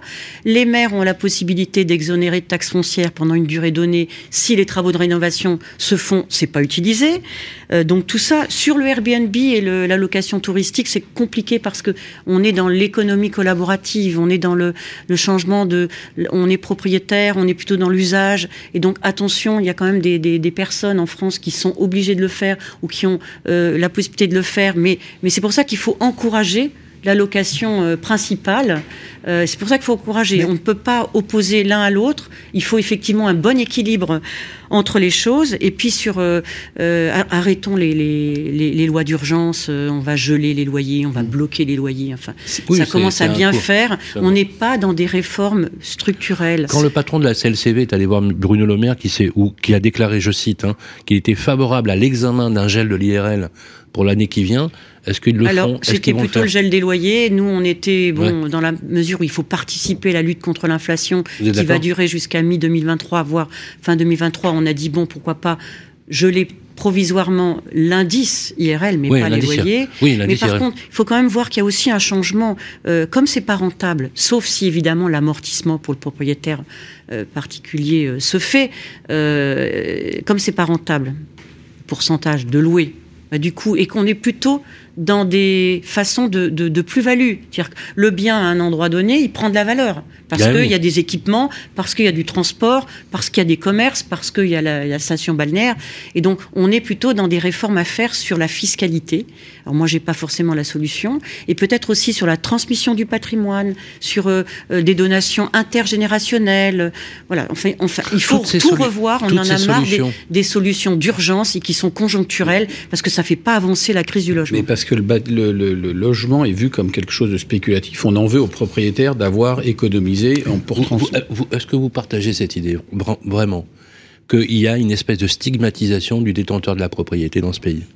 Moi, je, depuis, quelques, depuis le nombre d'années où j'exerce, j'ai jamais vu effectivement de réforme sur le long terme. Un coup, on passe à 22 ans, 32 sur la plus-value, on change, ça remonte. chaque ministre arrive, fait sa propre politique. Donc, les, gens qui achètent euh, espèrent pouvoir transmettre à leurs enfants, espèrent pouvoir vivre une retraite harmonieuse parce que leur pouvoir d'achat a baissé, donc les, le fruit des loyers, c'est de pouvoir en profiter loger correctement des locataires parce qu'il ne s'agit pas d'être marchand de sommeil, mais de voir mmh. le propriétaire en France, non pas, je le dis enfin souvent, mais on n'est plus autant de Balzac, c'est euh, le propriétaire. non, mais, acteur, économique. C'est un acteur économique. c'est un, un, agent économique, si je prends les termes euh, effectivement euh, d'Henri Deligne, qui était à la tête de Pluriance, directeur général de Pluriance. Mais je, je, vais aller plus loin. Je vais aller plus loin. Est-ce que Nicolas Sarkozy, en son temps, disait une chose j'aimerais que les, que les Français deviennent propriétaires, accèdent à la propriété. Et il sous-entendait l'idée qu'effectivement, il y avait une espèce d'inversement entre l'épargne, un loyer à fond perdu, c'est un fonds perdu, un loyer, euh, la possibilité d'inverser en s'endettant un peu, et ça garantissait aussi un équilibre à la retraite. C'est ce que vous venez de dire. Mais moi, je suis toujours très euh, triste de voir des propriétaires qui arrivent à la retraite, sont obligés de vendre, se rendent compte qu'ils n'ont plus les mêmes revenus, ont pas pu forcément acheter un, logement annexe pour pouvoir se loger. Enfin, c'est qu'est-ce qu'ils font? Qu'est-ce qu'ils, qu'est-ce qu'ils euh, quand ils peuvent ils vendent? Bah, ils, vendent parce que encore une fois, le, le, enfin, j'exagère pas. Le, le, plein de cuves dans, dans certaines régions, quand il faut chauffer, que ça coûte très cher, bah, ils n'arrivent plus. Changer des fenêtres, tout le monde voudrait avoir un logement plus confortable. Donc, surtout qu'avec les prévisions, il y aura plus de fuel dans, dans, pas longtemps. Oui, hein. alors vous interdit les feux de cheminée. Hein. Enfin, il y, y, a tellement de normes qu'on s'en sort plus. Donc euh, il faut, enfin, moi je trouve que ça fait travailler du monde. J'ai rien inventé, le bâtiment va, tout va, ça fait travailler plein de gens. Les, gens, euh, les nos propriétaires en tout cas aspirent. Il y a évidemment des gens qui spéculent parfois et on va pas interdire de, de faire des bénéfices là-dessus, mais mmh. la majorité de nos clients sont des gens qui veulent pouvoir habiter paisiblement, élever leur famille, profiter de leur retraite, avoir un petit capital. Et alors, puis alors justement, Guillaume, euh, euh, et ça c'est la question que je vous pose de fond. Essayons finalement de prendre une certaine hauteur là-dessus est-ce qu'il n'y a pas, quelque part, je ne sais pas, irrationnellement, une volonté, Jean-Marc de Rolion, de, de, de, changer le droit de propriété dans ce pays? De dire que c'est plus un droit de propriété, c'est un droit d'usage. Non, je ne crois pas. Est-ce qu'il n'y a pas quelque part un mouvement sociologique irréversible parce que c'est une tendance dans le mode d'habiter en disant c'est bon, on est plus voilà. Alors, d'abord, sur le droit de le droit d'usage, sur, sur, le droit de propriété, euh, le droit au logement est un droit de valeur constitutionnelle, le droit de propriété est un droit constitutionnel. La Fédération nationale de l'immobilier tient à cette hiérarchie parce que dans l'ambiance politique actuelle, mettre sur un même pied d'égalité droit au logement et droit de propriété, c'est préparer l'expropriation de demain, la légalisation du squat. Donc moi, je suis très clair et je suis et je remercie le gouvernement euh, passé d'avoir clairement réaffirmé cela et c'est quand même le minimum que l'on doit aux concitoyens qui sont propriétaires. Je rappelle que 57% sont propriétaires. Là où je vous rejoins, c'est que ça n'a pas bougé depuis 10 ans, le taux. Le droit d'usage, j'y ai beaucoup cru. Mais force est de constater que c'est pas l'aspiration profonde de nos concitoyens. On a fait un sondage sur les jeunes, moins de 30 ans, 70% veulent devenir propriétaires. Ah Ce qui met en tête, en, tête dans leur euh, euh, dans leurs critères pour rejoindre exactement ce que disait Guillaume, c'est qu'ils veulent euh, de la sécurité et de la paisibilité. La ville est vécue comme étant agressive. On aurait pu croire que nos jeunes veulent aller en ville. C'est pas le cas. En revanche, moi, j'ai cru au droit d'usage. Pourquoi? Parce que je me suis dit finalement, est-ce que locataire, c'est mettre de l'argent par les fenêtres ou c'est payer un coût d'usage? Aujourd'hui, quand vous êtes locataire, vous n'avez plus de taxes d'habitation, vous n'avez pas de taxes foncières, vous n'avez pas d'enjeu de rénovation énergétique, votre loyer il est plus ou moins bloqué, vos, charges sont plus ou moins encadrées. Vous avez bénéficié du bouclier tarifaire, vous partez avec un préavis d'un mois. Vu comme ça, c'est pas cher d'être locataire par rapport au fait aux enjeux de devenir propriétaire. Mais force est de constater que chez les Français, en particulier, la propriété reste déterminante. Et ce qu'a l'erreur que, fait notre président, c'est de penser, et je suis convaincu que c'est le cas encore, que l'immobilier est une rente. Je suis persuadé, quand on voit que Marie-Noël Lindemann veut, veut taxer la plus-value sur la résidence principale, je suis persuadé que un certain nombre de nos hommes et femmes politiques pensent que le jeu naturel du marché qui enrichit nos propriétaires par le fait qu'il y a une hausse des prix, ils considèrent comme c'est pas, que, que c'est pas juste et qu'il faudrait le taxer. J'en suis persuadé. C'est là que je dis que la tendance politique et dogmatique va essayer de tordre le cou à Or, l'effet de richesse relatif est très important sur le moral des ménages et je pense qu'il faut faire très attention à ça. Alors évidemment, si, cette hausse a pour effet de constituer une rente pour ceux qui possèdent au détriment de ceux qui souhaitent posséder et qui n'y arrivent pas, là nous avons un problème. Et c'est là où la politique du logement doit aussi intervenir. Mais soyons, faisons attention aujourd'hui à, recadrer quand même les choses. Et s'il y a des propriétaires qui nous écoutent, quel que soit euh, le bulletin de vote ou l'absence de bulletin de vote qu'ils ont mis ou ne pas mis, je leur conseille de bien faire attention à ce qui va se dire sur le droit de propriété dans les années qui viennent. On va faire une rapide conclusion pour cette première partie, puisque je vous le dis, les amis, vous aurez le président de la Fédération des promoteurs qui sera intégré dans l'émission, qui sera en plusieurs parties et disponible pour sa diffusion. Euh, si on fait la synthèse, moi j'aimerais qu'on évoque, euh, euh, Daniel Dubrac, la notion du pouvoir d'achat, dont on ne parle pas suffisamment par rapport au logement, j'entends. Parce qu'on parle du pouvoir d'achat dans sa globalité, pour l'alimentaire, pour l'énergie, vous avez vu, on parle que de ça. Sauf que quand on demande aux politiques, et je l'ai fait sur ce plateau avec les ministres, on dit mais attendez, euh, euh, vous craignez pas qu'il y a un problème quand vous savez que c'est le premier poste? Oui, mais c'est pas perçu comme ça dans les sondages. Sauf que quand vous voyez la façon dont les sondages sont conçus, dans le questionnement, en fait, c'est complètement côté. Si on devait aujourd'hui, Jean-Marc Torolion, Daniel Dubrac et Guillaume Martineau, interroger les Français en leur disant euh, sur la, dégradation de notre port d'achat, quel est le premier poste touché réellement? Ils vous diront tous le logement. Pourquoi on formulerait pas finalement un sondage de cette façon-là? Daniel Dubrac.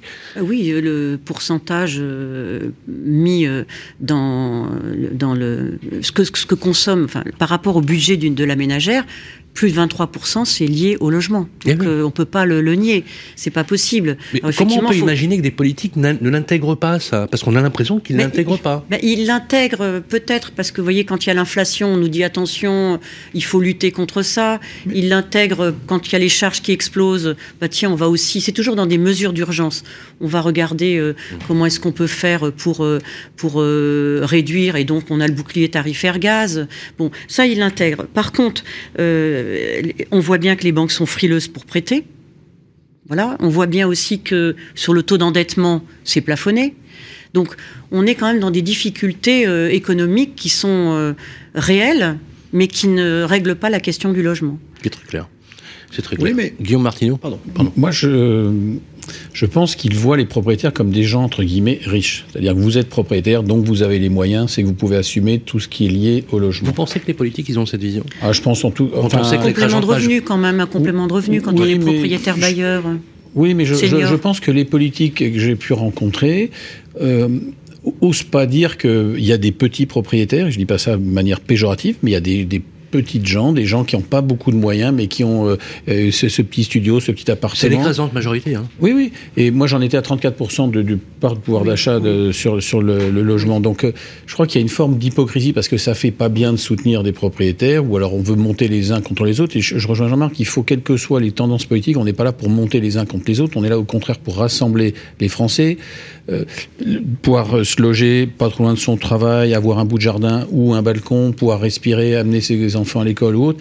Donc les gens aspirent à ça. Et quand je vois que euh, j'avais noté 42%, on a fait un sondage chez Orpi, 42% des moins de 35 ans considèrent vraiment le logement comme inaccessible. Enfin c'est triste quand même, c'est-à-dire que vous rendez compte? 42% des jeunes se disent finalement j'arriverai pas à être propriétaire. Vous rendez compte, c'est fou. Bah c'est triste, moi je trouve. Ah donc il faut leur donner des perspectives et puis avoir une politique à long terme et, pas une, girouette en permanence. Alors non seulement inaccessible, et en plus, il y a une autre statistique qui est celle qu'on accède de plus en plus tard à la propriété pour ceux qui le peuvent. Bah, sur la transmission du patrimoine, c'est vrai aussi. Hein. Absolument, ah c'est absolument. Alors, on va devoir conclure. Je vais vous laisser le verbatim de la conclusion et j'aimerais vous proposer un, jeu, si tant soit peu, euh, seul soit, c'est que vous terminiez votre conclusion chacun par un adjectif au choix qui, voilà, qui symboliserait votre pensée. Je vous laisse y, réfléchir. Euh, pour commencer par cette conclusion, avec vous, Jean-Marc Torolion. Ah, c'est moi qui dois donner, euh, qui doit donner euh, l'objectif. J'ai remarqué que vous le donnez souvent l'objectif dans le monde de l'immobilier. Bon. Non, ma, ma, ma conclusion, euh, ma conclusion, c'est que nous devons travailler tous ensemble à faire en sorte que l'ensemble des courants politiques se retrouvent sur cette valeur forte des Français, en n'oubliant pas qu'il y a quatre caractéristiques dans le politique du logement. Le logement social, certes, mais on a un parc privé locatif euh, très important pour la mobilité des Français qui est aujourd'hui en danger. On a une accession à préserver et il y a l'aide personnelle au logement. Et euh, si euh, finalement euh, je dois donner euh, un objectif ou, j'allais dire, une, euh, une, euh, un adjectif, je finirai par concertation. Ça me plaît beaucoup. Merci Jean-Marc Torolion. Guillaume Martineau. Moi, j'aimerais qu'on sorte du dogmatisme et qu'on rassemble, effectivement, c'est peut-être un peu optimiste ou naïf, qu'on rassemble les différentes tendances politiques et que, comme on parle de tous les Français, et qui nous donnent vraiment leur vision et, et- et leurs solutions. Donc, sortir du dogmatisme et avoir une vision à long terme pour euh, apporter de la sérénité dans ce pays. Je pense qu'il y en a bien besoin. Et quel adjectif vous qualifiez je, je cherche depuis, euh, vous voyez, je, je trouve pas là sur le coup, je suis sec parce que je j'ai pas d'adjectif qui me viennent spontanément en tête. Un mot on, positif, on voit d'avenir pour l'immobilier. Ben moi, j'aimerais qu'effectivement qu'on parle d'avenir. Avenir. Et je vois votre euh, politique de logement quel avenir pour l'immobilier, ben, qu'on parle d'avenir et qu'on donne des perspectives à ceux qui nous écoutent en se disant que c'est pas C'est plutôt un bon objectif quand même à venir. C'est, Euh, ça laisse de l'espoir. Ça toujours laisse- être optimiste. Ça laisse de euh, l'espoir. avenir. Merci Guillaume Martineau. Daniel Dubrac. Il y a des urgences, hein. il y a la loi climat, euh, évidemment, enfin l'agenda climat, il y a la loi pouvoir d'achat, il y a la loi de finances. Donc, écoutez les professionnels. On est là aussi pour pas être sans arrêt dans le combat, mais plutôt dans la recherche. Après la concertation d'un consensus, il va falloir que les politiques fassent des compromis. Nous, on est aussi capable d'écouter et, et peut-être d'adapter le calendrier. En tout cas, euh, nous, nous sommes énergiques et dynamiques et surtout, c'est passionnant puisque le logement, c'est quelque chose de vital pour le français, pour la profession. Alors, quel, quel serait votre adjectif? Ben, mm, un peu di- dynamisme, consensus, voilà, consensus. Voilà, consensus. Consensus pour tous. Toi, Sylvain, se concerter pour un avenir consensuel. Absolument. Voilà le- Eh ben, c'est Mais être écouté, mais être écouté. Il lisait, il- vous avez lu, vous avez lu en moi comme un livre ouvert, c'est exactement ce que j'allais dire, se concerter pour un avenir consensuel, et moi je vais rajouter un mot, et serein, parce que c'est bien de ça dont on a besoin, de paix et de sérénité entre tous. Une mixité entre tous, une relation de l'un à l'autre dans une démocratie laïque et républicaine. J'insiste bien sur ces euh, deux mots. Moi, je trouve formidable que des patrons d'organisation, des patrons de réseau, euh, patronnes d'organisation puissent avoir ce discours qui allie deux choses, sans aucune, euh, sans aucun tabou. C'est une performance économique parce qu'il faut que nos entreprises soient profitables pour qu'elles durent, et qu'elle, en même temps, le souci que vous avez de loger les concitoyens dans ce pays. Et je pense qu'il serait bien que les politiques comprennent que vous êtes l'alliance de ces deux mondes. Est-ce que je rêve Mais en tout cas, une chose est sûre, bah, écoutez, l'espoir, euh, c'est peut-être la seule richesse du pauvre. Jean-Marc a la liste de, de différents courants politiques. Il faudrait pouvoir envoyer le lien de l'émission à tous ces Mais parlementaires. c'est bien ce qu'on va faire. Et je peux vous dire que euh, justement cette édition spéciale se voulu, justement, mesdames et messieurs qui nous écoutez, euh, on va faire une transcription beaucoup plus longue que ce qu'on fait d'habitude dans nos communications. Euh, je vous recommande bien évidemment euh, à vous tous de partager bien évidemment tout ce qui a été dit ici pour en faire effectivement une tribune positive, résiliente. Vous voyez, j'utilise aussi les- des mots euh, politiques, mais sans non plus euh, éluder le combat s'il doit y avoir combat. Absolument. Voilà. Parce que si vous devez combattre, moi je pense que vous défendez une profession noble. Si vous devez combattre, eh ben vous devez combattre. S'il faut aller à la frite, il faut se friter. Voilà, Mais plutôt que de combat, moi je parlais de, de construire. Voilà. Voilà. Oui, c'est ce que j'allais dire. Voilà, hein. je- Bravo. Construisons le logement de demain. J'espère simplement que euh, la, la prochaine ministre ou le prochain ministre, alors vous, est-ce que je sais pas si vous avez des infos à nous donner, hein, en scoop. euh, On en que- aura un. Est-ce qu'il y a des voilà. Une. Euh, une, une. Bon, est-ce que peut-être on a échappé au désastre avec euh, Amélie de Montchalin qui a été euh, congédiée par le vote des urnes? Euh, Je ne sais pas. euh, voilà. En tout cas, une chose est sûre, c'est que le chemin politique, c'est un chemin qui est parsemé de leçons d'humilité. Voilà. Parfois, on pense tout savoir et puis boum, on se prend une claque aux urnes et ça nous pousse à l'humilité, comme quoi, finalement, c'est toujours une bonne leçon. Merci Guillaume Martineau, président d'Orpi France, d'être passé par le plateau de Radio Imo pour cette édition spéciale un peu plus longue que d'habitude, mais on voulait euh, ne pas éluder tous les sujets. Un grand merci à vous, Jean-Marc Torolion, Merci.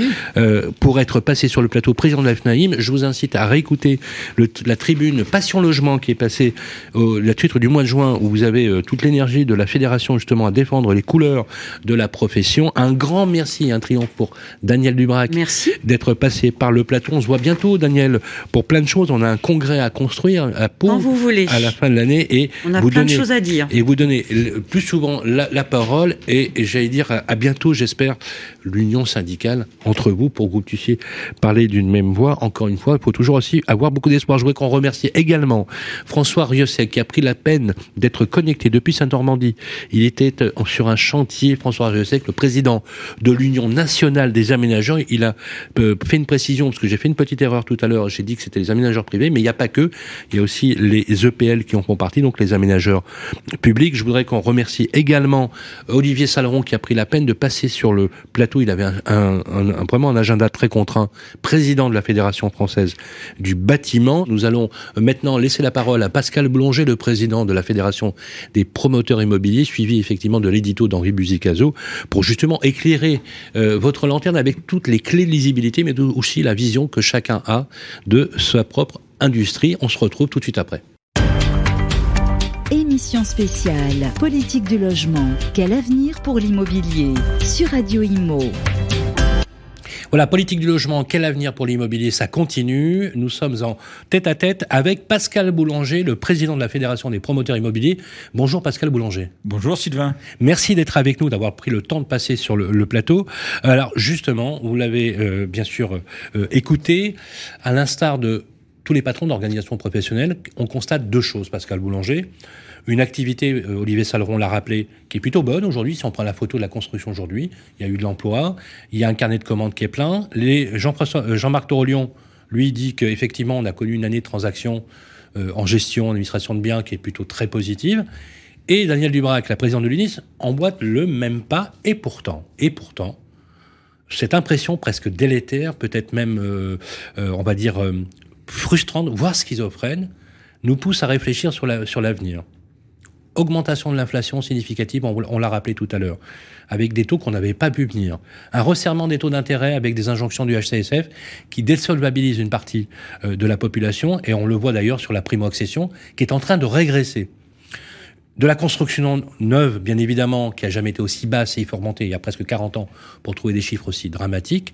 Pascal Boulanger, à la lumière d'une nouvelle composition de l'Assemblée, où on va rebattre les cartes politiques, quel avenir voyez-vous, entrevoyez-vous pour votre métier dont on a l'impression qu'il est systématiquement, pour le premier mandat et le deuxième mandat qui commence Emmanuel Macron, la variable d'ajustement. Est-ce qu'on a un jour, vous vous dites pas, Pascal Boulanger, vous en avez un peu marre quand vous tape systématiquement dessus? Alors Sylvain, est-ce que j'en ai un petit peu marre? C'est un peu excessif, mais effectivement, un peu frustré de ce qui se passe. Alors pour revenir sur ce que vous avez dit, Sylvain, euh, je suis totalement en phase avec ce qu'ont dit mes, mes amis, mes homologues. Simplement, c'est une question temporelle. Eux, ça va bien parce qu'ils construisent aujourd'hui les permis ou les dossiers que nous avons eu il y a deux ou trois ans. Donc nous, ça ne va pas bien. Eux, ça va bien et eux, ça n'ira pas bien dans un an, six mois, un an, un an et demi à peu près. Si vous prenez la moyenne d'un an, je suis sûr de, de, de mois. Et peut-être que nous, à ce moment-là, on repartira. Donc il y a toujours un décalage de temps entre le promoteur qui fait son dossier, entre le moment où on a le permis, la commercialisation et les travaux. Il se passe souvent deux ou trois ans. Donc il y a un décalage. Je sais que les entreprises aujourd'hui sont en mode carnet de commandes bien rempli. Mais moi, ce que je dis, c'est qu'aujourd'hui, nous, promoteurs, nos chiffres ne sont pas bons. Donc forcément, ceux qu'on n'a pas en autorisation de construire aujourd'hui, ils ne l'auront pas en construction dans un an et demi. Donc euh, oui, ça va bien pour eux. Mais si moi je suis un petit peu en amont, notre fédération est en amont de tout ça, donc euh, ça Parce va pas bien finir. Aujourd'hui, aujourd'hui, ça n'y peut rien comprendre. Pascal Boulanger, les politiques ne sont pas idiots. Pourquoi? Alors que vous êtes une nécessité sociale, parce que je, je rappelle juste le chiffre, euh, en Ile-de-France, vous, vous, construisez plus de la moitié de logements sociaux. 53% des logements sociaux de France. Et 26% au niveau national. C'est exactement ça, oui. Donc vous êtes nécessaire dans l'équilibre du logement. Est-ce que, comme vous l'avez rappelé, on n'est pas en train de concocter, de réunir tous les ingrédients d'une crise sociale, et je vais reprendre vos termes, une gilet jaunisation euh, au niveau du logement? Si je le crains, j'ai déjà dit sur votre antenne et dans d'autres médias, euh, ça va, ça va exploser. C'est pas possible autrement et c'est pas du tout des menaces. C'est simplement qu'il faut qu'on réagisse. Il, peut il n'est peut-être pas trop tard, mais aujourd'hui, c'est compliqué le logement en France. C'est très compliqué parce que il y a des directives nationales Et les permis de construire sont signés depuis la loi du, du, 20, euh, du 2 mars 82 et sont signés par les maires. Ça veut dire quoi? Ça veut dire que s'il n'y a pas une vraie politique d'encouragement des maires, ils ne signent plus les permis de construire aujourd'hui parce que les élections municipales d'il y a deux ans ont fait peur aux maires. Ils ont vu les maires bâtisseurs, maires battus. On a les exemples de, de Lyon et de Grenoble, de, de Bordeaux. Mmh. Et toutes ces villes-là euh, ont fait un peu une coulée d'encre une jurisprudence sur les autres communes en France. Et les maires disent aujourd'hui, mais la population refuse l'acte de construire. Donc moi, je suis mandaté par la population, je dois aller dans son sens parce que c'est éthique, respecter la volonté de mes administrés, et de, si je ne le fais pas, la population va me remercier aux prochaines élections. Il n'y a plus aujourd'hui aucun intérêt pour un maire de construire. Et donc, comme c'est le maire qui délivre le permis, moi, je demande à l'État de trouver des idées, des mesures, et je lui en propose pour que les maires soient incités à construire, soient motivés, et éventuellement ceux qui refusent complètement les PLU que eux-mêmes ont préparés. Nous, il nous arrive d'arriver dans un, un, dossier qui respecte complètement le PLU, et le maire le repousse. Donc, il faut que l'État intervienne. On ne peut pas continuer comme ça. Nos chiffres sont catastrophiques. On a 30% d'autorisation de construire en moins que l'année dernière. Est-ce qu'aujourd'hui, justement, quand quand un PLU, Pascal Boulanger, n'est pas respecté de la volonté même du maire. C'est presque arbitraire. C'est le fait du prince. Est-ce que maintenant les promoteurs attaquent au niveau du, euh, tribunal administratif, par exemple, euh, la stricte application du PLU C'est possible ça? Oui, oui et non. Euh, alors, il faut savoir que les PLU en France sont utilisés qu'à 65% de leur capacité. Vous avez bien compris, un PLU qui permettrait de faire 10 000 mètres carrés de SDP, ben, en général, factuellement, à la fin, c'est 6 500. Les promoteurs peuvent s'en accommoder. Qui est le perdant? Ben, Qui est perdant, c'est souvent le propriétaire du terrain parce que son terrain vaut moins cher, et la population parce qu'on fait moins de logements et il y en a un besoin. Mais on peut s'en accommoder. Aujourd'hui, les, promoteurs sont vraiment en mode attaque des refus de permis. C'est-à-dire le maire qui dit je sais, mon terrain, euh, ce terrain pardon permet de faire euh, telle opération, mais moi je veux pas. Donc avant, il y avait une espèce de, de silence où le promoteur n'osait pas déposer le permis. Il disait, bah, de toute façon, le maire, il n'en veut pas, le maire n'en veut pas. quoi. Aujourd'hui, on n'est plus dans cette culture-là, et la FPI pousse ses adhérents, et les adhérents poussent la FPI. Moi, j'ai beaucoup de demandes d'adhérents. Je fais le tour des régions. Les adhérents me disent, mais tu peux nous aider parce que tel maire, tu peux écrire pour dire qu'il refuse, etc. Donc, on est dans un mode, attendez, les PLU, ce n'est pas nous qui les écrivons, ce sont vous, messieurs les élus. C'est vous qui dictez la règle. Nous, on vous dépose des permis de construire qui respectent la règle et vous dites non. Je prends toujours cette métaphore un petit peu amusante. Hmm. La vitesse sur autoroute est limitée à 130, mais quand vous traversez ma ville, moi, je vous flash à 90. Non, la règle, c'est 130. Donc aujourd'hui, on ne peut plus admettre, nous, on fait notre métier, j'ai toujours dit qu'il était nécessaire utile et noble. Nous, nous produisons des logements, il en manque, nous produisons des logements abordables, et aujourd'hui on a des élus qui, pour des raisons qui les regardent, ne nous donnent plus nos permis de construire. C'est devenu inadmissible. Ça a commencé par quelques promoteurs indépendants locaux qui ont dit allez, on y va. Et maintenant, je sais, je citerai pas de nom, mais que des promoteurs, ce qu'on appelle nous les majors, euh, se sont mis en mode attaque des refus de permis de construire. Alors justement, est-ce que vous craignez, Pascal Boulanger, euh, c'est une question directe, euh, des défaillances parmi les promoteurs régionaux, des petits promoteurs, qui sont l'essentiel, sont pour le rappeler, hein, des PME, des TPE. Est-ce qu'aujourd'hui, vous avez des retours qui vous incitent à réfléchir et même à vous inquiéter Oui, pour deux raisons, principalement.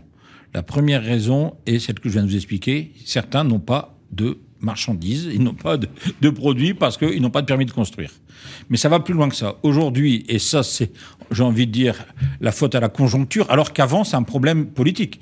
Il suffit de, de, de donner un axe pour que les maires puissent les permis. On, on, doit y arriver. Le deuxième phénomène, c'est qu'on a aujourd'hui des coûts de construction qui vont dans tous les sens et dans tous les sens d'augmentation, bien évidemment. Et on a du mal à boucler nos bilans. Donc il y a des opérateurs, promoteurs, qui me disent avant. C'est l'explosion des matières premières. Oui, bien sûr. C'est l'incertitude des prix de sortie finalement qui. C'est pire que ça. C'est même la rediscussion du prix en cours de chantier. En fait, comment on fait? Comment faisions-nous dans l'ancien temps qui est très récent? On avait nos estimations faites par nos collaborateurs, nos architectes, nos maîtres d'œuvre, et on savait qu'on allait construire à peu près à ce prix-là. Et donc, on lançait la commercialisation. En même temps, on faisait nos appels d'offres. On avait notre quota, parce que les banques demandent des quotas pour lancer les travaux, à peu près entre 30 et 45% 35% à peu près.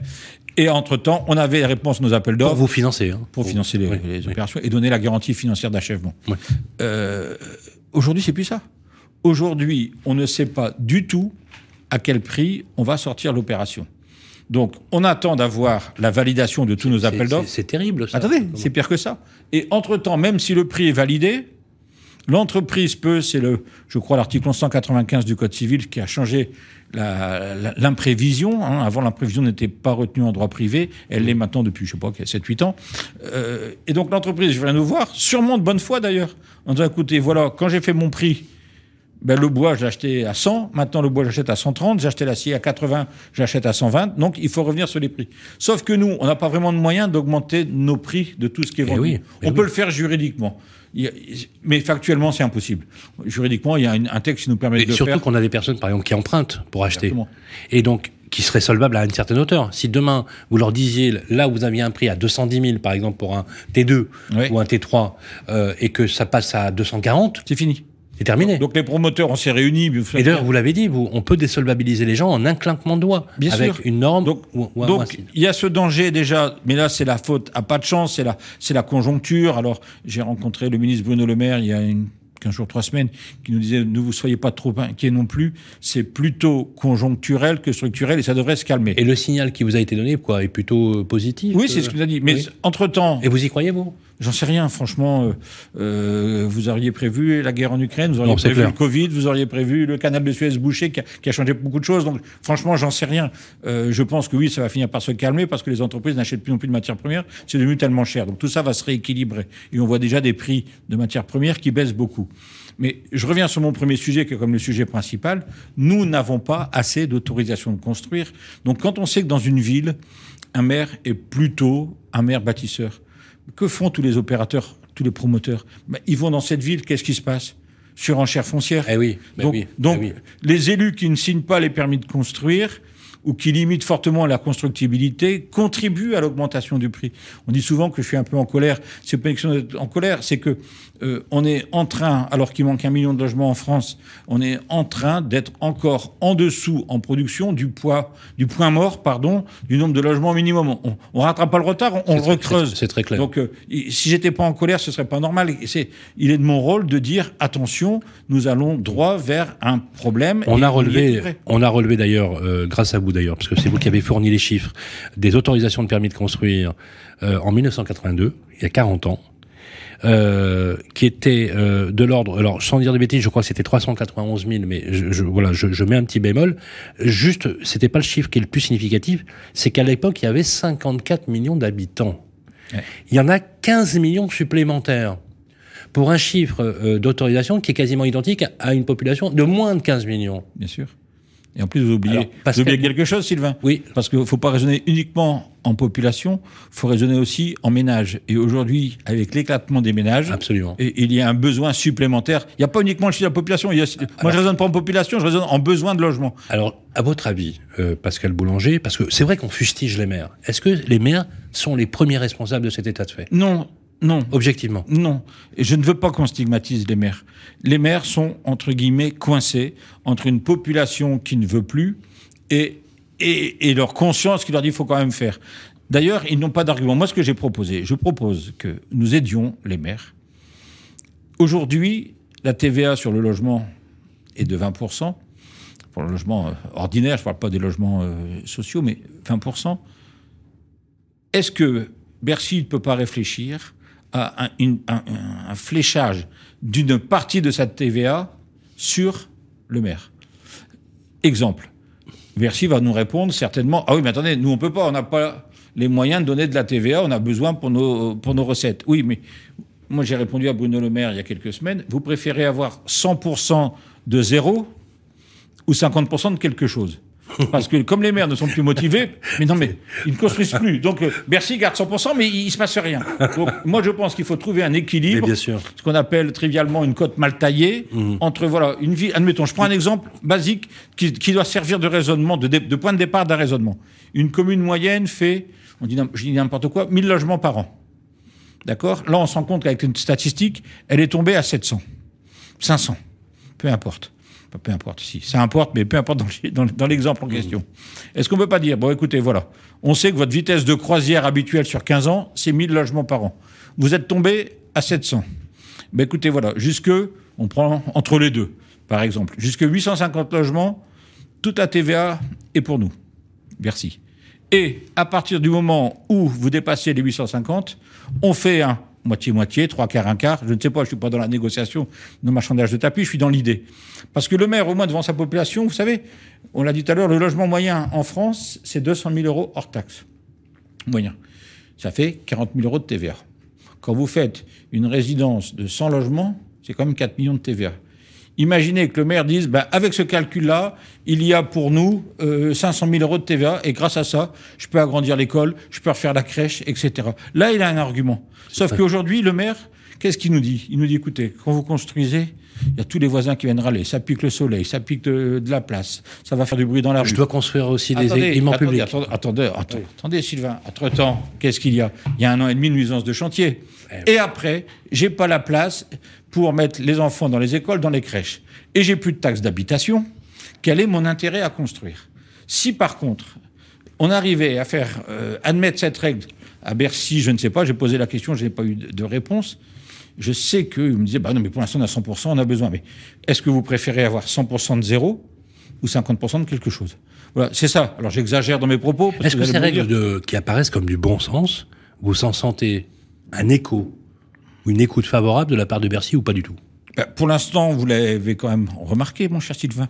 On est un petit peu dans le flou gouvernemental. Donc, c'est le moins qu'on puisse dire. Euh, j'avais rendez-vous demain avec Madame la ministre, mais je n'ai plus de Madame la ministre. Donc, euh, demain, je suis en, en liberté. Je n'ai pas de rendez-vous. Donc, euh, j'en sais rien. Et laissons passer ce qui vient de se passer, qui n'est pas une bonne nouvelle pour la France. C'est très clair.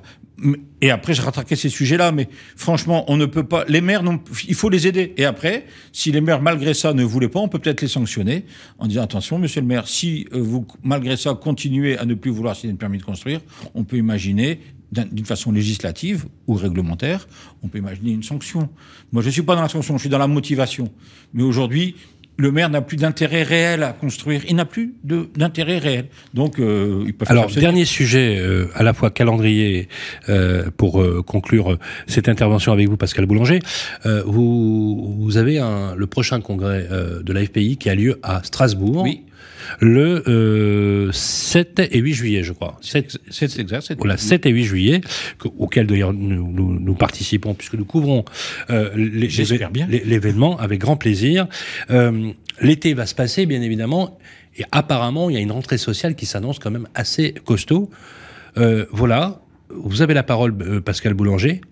Qu'est-ce que vous demandez formellement à ceux qui demain matin seront aux affaires, bon, peut-être reconstituer un ministère du logement, peut-être voir la plus haute. On sait a priori qu'un nouveau ministre de la cohésion des territoires sera nommé ou une ministre sera nommée.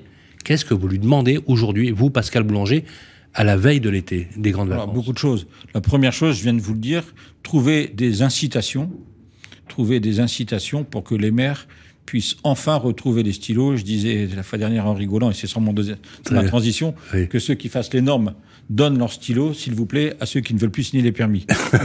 Donc, vous m'avez vu arriver avec ma deuxième proposition. C'est très clair. C'est effectivement arrêter, faire une pause normative. On continue dans cette inflation des prix, vu la rareté, vu la conjoncture, à mettre des normes qui augmentent.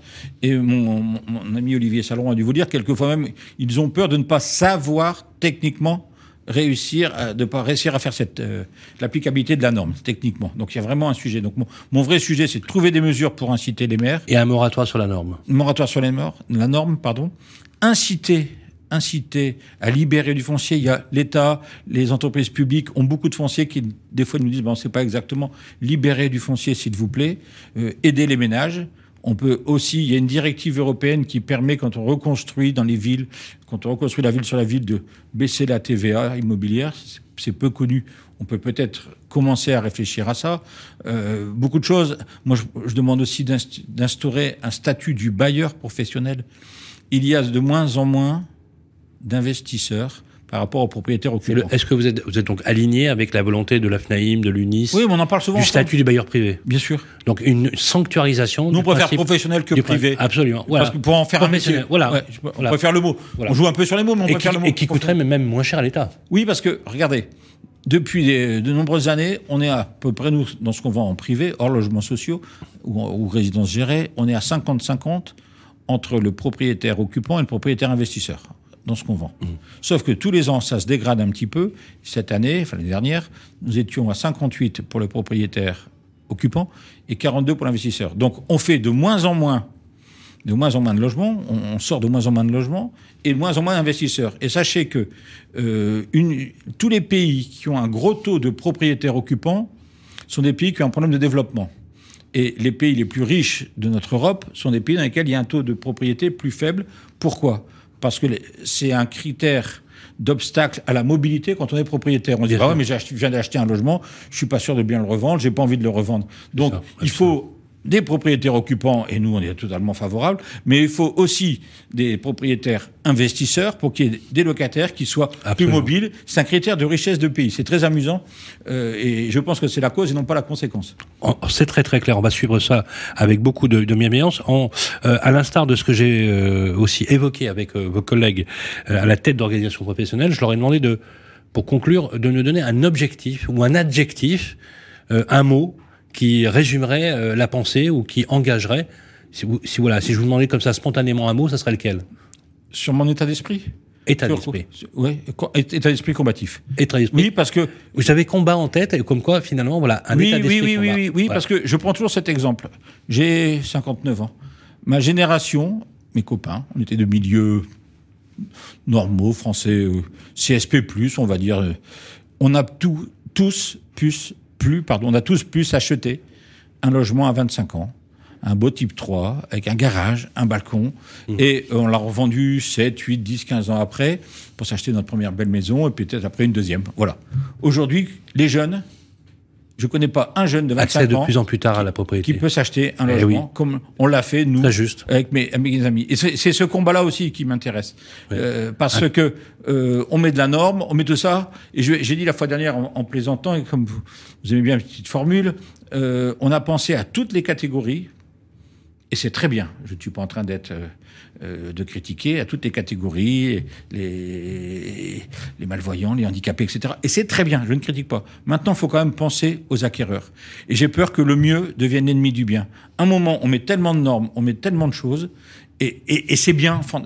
Les, idées, ces idées-là sont nobles. Sauf que tout ça surenchérit le coût du logement dans une conjoncture de rareté, dans une conjoncture de de, de, de, de délire un peu oui. sur les prix des matières premières et, et de baisse euh, euh, inquiétante du pouvoir d'achat. Ben oui, forcément. Donc, vous savez que le, le poste logement c'est 30% du pouvoir d'achat des catégories plutôt favorisées mmh. et 40% du pouvoir d'achat des catégories plutôt défavorisées. C'est ça qui paraît incroyable Donc, de, de, voir comment ça n'a pas encore pété, entre guillemets, et cristallisé une crise. Il faut produire plus. On est d'accord. Tout à fait. Merci beaucoup. C'est toujours un plaisir de vous avoir sur Merci, le, le plateau. Euh, Pascal Boulanger, président de l'AFPI. On vous retrouve d'ailleurs avec beaucoup de plaisir à, à, Strasbourg le 7 et le 8 juillet pour votre congrès. On suivra d'ailleurs avec beaucoup de vigilance la rentrée euh, politique. On enchaîne tout de suite dans nos émissions pour justement une politique du logement. Quel avenir pour la construction? Quel avenir pour l'immobilier? À tout de suite. Émission spéciale Politique du logement. Quel avenir pour l'immobilier sur Radio Imo. Et voilà, bonjour, rebonjour à toutes et à tous. Nous sommes toujours sur le plateau pour cette émission spéciale euh, L'avenir de l'immobilier, quelle politique? À la lumière effectivement euh, d'un constat euh, un peu particulier en demi-teinte sur la nouvelle composition de l'Assemblée euh, nationale. Vous l'avez euh, écouté euh, avec toutes les organisations professionnelles qui nous ont donné un petit peu leur retour. on voit qu'il y a un certain consensus dans ce, qu'ils disent. il est l'heure d'accueillir pour notre édito, justement dans cette édition spéciale qu'on a souhaité pour commenter finalement ce qui s'est dit. Henri Buzicazo est avec nous. Bonjour Henri. Bonjour Sylvain. Alors Henri, on, l'a vu, il y a un relatif consensus sur ces organisations professionnelles, que ce soit l'UNAM, la FFB, l'UNIS et la FNIM. Euh, néanmoins, euh, l'horizon euh, quand même euh, pose question. Hein. Il pose question. C'est vrai que si on fait une photo à l'heure actuelle, On voit qu'on a un carnet de commandes assez plein pour la FFB et les entreprises du bâtiment de la construction. C'est vrai, il y a des chantiers. Euh, on voit que l'année est exceptionnelle en, termes de transactions. Hein. Elle sera encore cette année 2022 une très belle année. Euh, et pourtant, on entend ça et là grincer euh, sur la primo-accession, sur l'augmentation des taux, sur euh, l'inflation qui commence à devenir inquiétante. Quel constat vous faites de cette situation? Et comment vous analysez ce qui peut se dire aujourd'hui, tant sur le plan euh, des corps intermédiaires, des syndicats, que aujourd'hui cette incertitude de qui aujourd'hui sera désigné au logement, parce qu'on sait aujourd'hui, c'est officiel, qu'Amélie de Montchalin va laisser son siège de ministre. Ah, je crois qu'il y a deux choses. Euh, il faut savoir dire, comme les euh, patrons d'organisations professionnelles le font, ce qui va bien. Mais on a déjà des signaux euh, faibles ou forts que euh, des dérèglements très importants sont euh, déjà à l'œuvre et devant nous liés à l'inflation. C'est le premier sujet. le deuxième sujet, c'est que les questions structurelles de politique du logement, et on en arrive naturellement à, la nécessité d'un ministre fort chargé du logement, peut-être deux, peut-être un secrétaire d'État auprès de lui, les questions structurelles, elles sont toujours là. Euh, depuis cinq ans, on peut s'accorder à dire que le logement n'a pas été l'obsession euh, de Emmanuel Macron et de ceux qui l'ont entouré. Il faut être très clair. Et qu'ils n'ont pas réglé des problèmes dont ils avaient peut-être conscience néanmoins. Euh, typiquement, Emmanuel Macron a estimé qu'il fallait moderniser la fiscalité immobilière. Il y a eu un geste qui est la suppression de la taxe d'habitation et qui a d'ailleurs plutôt inquiété les maires. et on s'est arrêté là. Donc le chantier de la fiscalité n'a pas été mené à bien. Le chantier euh, du foncier, euh, pour faire baisser le coût du foncier, aujourd'hui dans une construction, c'est entre 50 et 60% euh, qui est, euh, à cause de, la cherté du foncier, et, et, on n'a pas réglé ce problème. On n'a pas réglé le problème, et on voit que les Français sont désireux de le faire, de l'équilibre des territoires ils n'ont plus tous envie d'habiter dans les 11 métropoles. Ils ont envie des villes moyennes, voire des territoires ruraux. Ça, on l'a pas réglé. Alors, les grands défis aujourd'hui, pour euh, euh, le gouvernement, pour le Parlement renouvelé. Notre Assemblée nationale est en train de se stabiliser. Euh, il va y avoir des groupes parlementaires, des présidents. C'est très important, les groupes. Et en effet, ils vont être plus nombreux et ils vont refléter la volonté des Français exprimée dimanche dernier. On va avoir des présidents de commission. Bon, bref, l'organigramme va être renouvelé et le Sénat, lui, il est toujours là et c'est un pôle de stabilité. Bref, gouvernement, président de la République, Assemblée nationale, Sénat vont avoir deux grands défis. La question du pouvoir d'achat immédiat, il est très dégradé. Il est dégradé et on voit que les signaux faibles, c'est euh, des retards de paiement de charges de copropriété, euh, de loyers, un début d'impayé. On n'a pas une photographie parfaite, mais on sait qu'on a ça. La Banque de France nous dit, la Banque de France nous dit, organisation, euh, désorganisation du, des budgets des ménages. Eh bien, la conséquence, c'est qu'on a plus 10% d'impayés depuis six mois. Et pour la première fois, les crédits immobiliers commence à ne plus être payé par les ménages qui sont en difficulté. C'est normalement ce qu'on payait par priorité, puis c'est prélevé sur le compte et on voit ce qui reste. Eh bien aujourd'hui, il y a euh, des euh, prélèvements qui reviennent. Euh, donc on voit que euh, il va falloir aider les Français à passer euh, cette période qui va être longue, qui va pas être de deux mois ou de trois mois ou de six mois. On a pu le penser, peut-être de deux ou de trois ans. C'est une inflation qui est en train de s'installer. Est-ce qu'on bascule, Henri Buzicazo, dans un cycle nouveau? Oui. on l'a connu de façon cyclique et intermédiaire avec les crises euh, des années passées Ou est-ce qu'on est face à une crise inédite? On est face à une crise inédite, euh, incontestablement. Euh, J'en entends qui se réjouissent que euh, l'inflation soit là, parce que l'inflation, c'est bon pour l'immobilier. Oui, mais euh, un seul problème. je veux bien qu'on fasse référence à nos parents ou grands-parents, selon nos âges, qui ont pu acheter de l'immobilier grâce à l'inflation. Mais ils avaient l'inflation des coûts, mais l'inflation des revenus. L'inflation des salaires, et ça, là, on l'a pas pour l'instant. Bien sûr qu'il va falloir qu'il se passe des choses. Le patronat est en train déjà de euh, négocier avec les centrales syndicales. Il va se passer des choses. Aujourd'hui, on n'a que le poids sur les épaules de l'inflation. Donc, il va falloir passer la vague. Le projet de loi pouvoir d'achat va arriver euh, dans les jours qui viennent.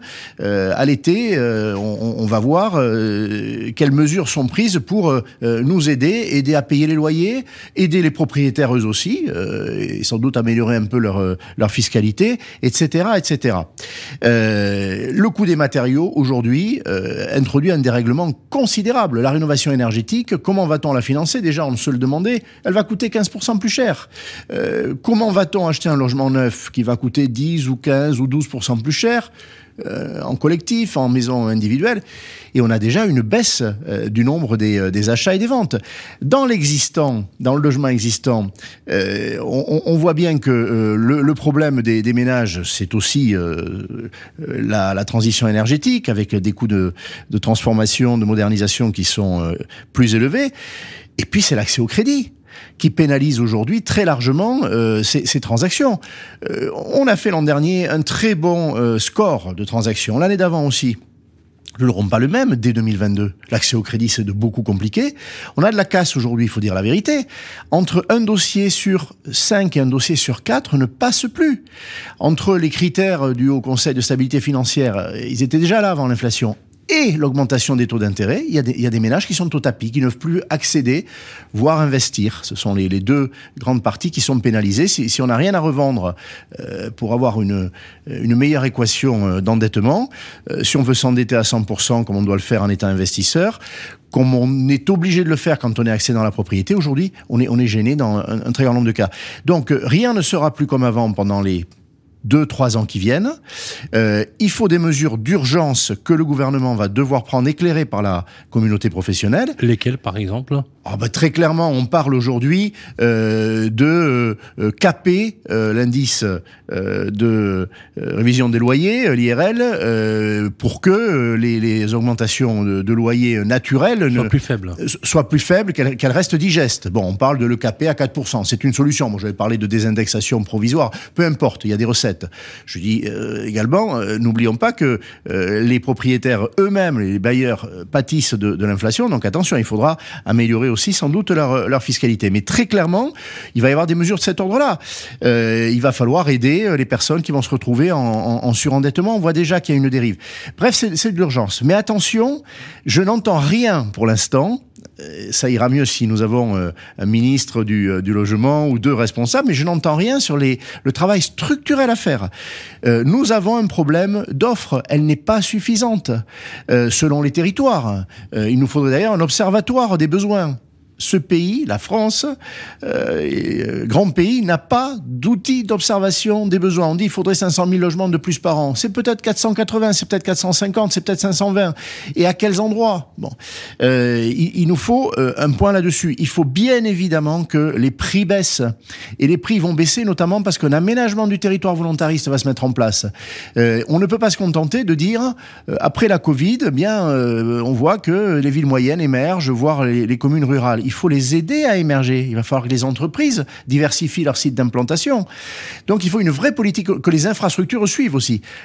Question alors, structurelle à régler. Alors justement, Henri Buzicazo, vous avez entendu les organisations professionnelles qui font deux constats. Un constat plutôt très positif de leur activité. Du moment.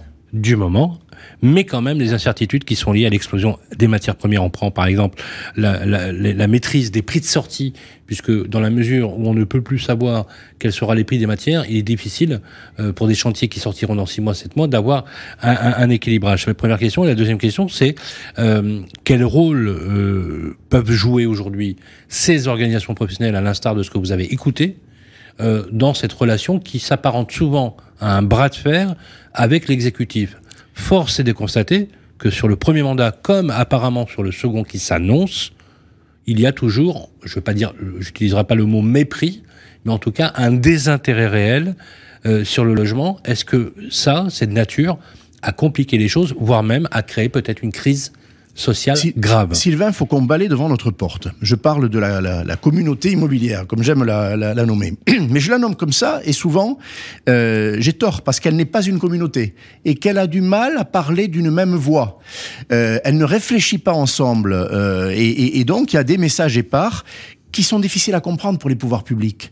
Et attention aussi à euh, ne pas confondre l'hirondelle et le printemps. Quand j'entends aujourd'hui des messages positifs, aujourd'hui chez vous Sylvain, je dis c'est bien, il faut dire, il faut être honnête, mais ayons de la vista. L'immobilier, politiquement, économiquement, se regarde à un an, à deux ans, à trois ans. On ne peut pas euh, être comme le, commercial qui dit j'ai fait une vente aujourd'hui, le marché est reparti. C'est pas sûr du tout. Donc attention, nous sommes là pour attirer l'attention des, des pouvoirs publics sur ce qui va se passer pas sur ce qui s'est passé avant, ça c'est académique.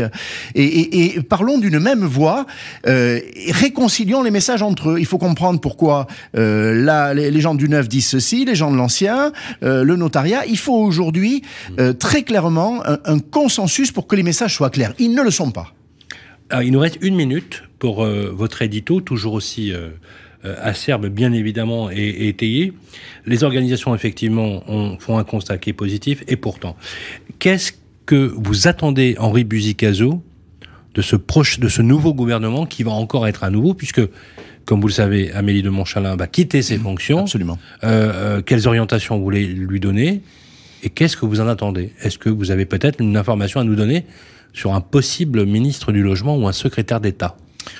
Je vais vous dire que l'équation parfaite, euh, selon moi, devrait être écrite. Un ministre politique, une femme ou un homme politique, euh, à la place d'Amélie de Montchalin, qui peut-être ne l'était pas assez. Bon, euh, politique, qui peut se battre à Bercy, qui peut, et qui a un vrai lien avec la, nation et les ménages qui ont des difficultés de logement. et puis un ministre délégué ou un secrétaire d'État qui pourrait être quelqu'un de la profession, qui aurait de la hauteur, qui serait tout de suite euh, opérationnel en connaissant euh, la technicité aussi hein, des, questions de, logement. Ça, pour moi, c'est l'équation parfaite. Et qu'est-ce qu'il faut attendre? Il faut attendre que euh, on retraite la fiscalité, qu'on parle d'aménagement du territoire, qu'on parle de relance de la construction. Ça, c'est les trois grands chantiers, et qu'on soit réaliste avec les ménages. S'il y a le, RN aujourd'hui, s'il y a la Nupes, c'est parce qu'on s'est pas assez occupé des problèmes quotidiens des ménages. La transition énergétique. On peut pas dire aux ménages, voilà le cap, débrouille-toi. Il faut que la politique soit extrêmement accompagnante et pragmatique. Voilà, qu'on soit en lien avec la nation par rapport au logement et que euh, désormais on sente que on traite les problèmes. Merci Henri Bugicazo, l'édito toujours très attendu. Politique de logement, quel avenir pour l'immobilier? C'est à regarder bien sûr et à réécouter sur Radio Imo. On enchaîne tout de suite. Émission spéciale Politique du logement, quel avenir pour l'immobilier? Une émission à réécouter et télécharger sur le site et l'appli radio.imo et sur toutes les plateformes de streaming.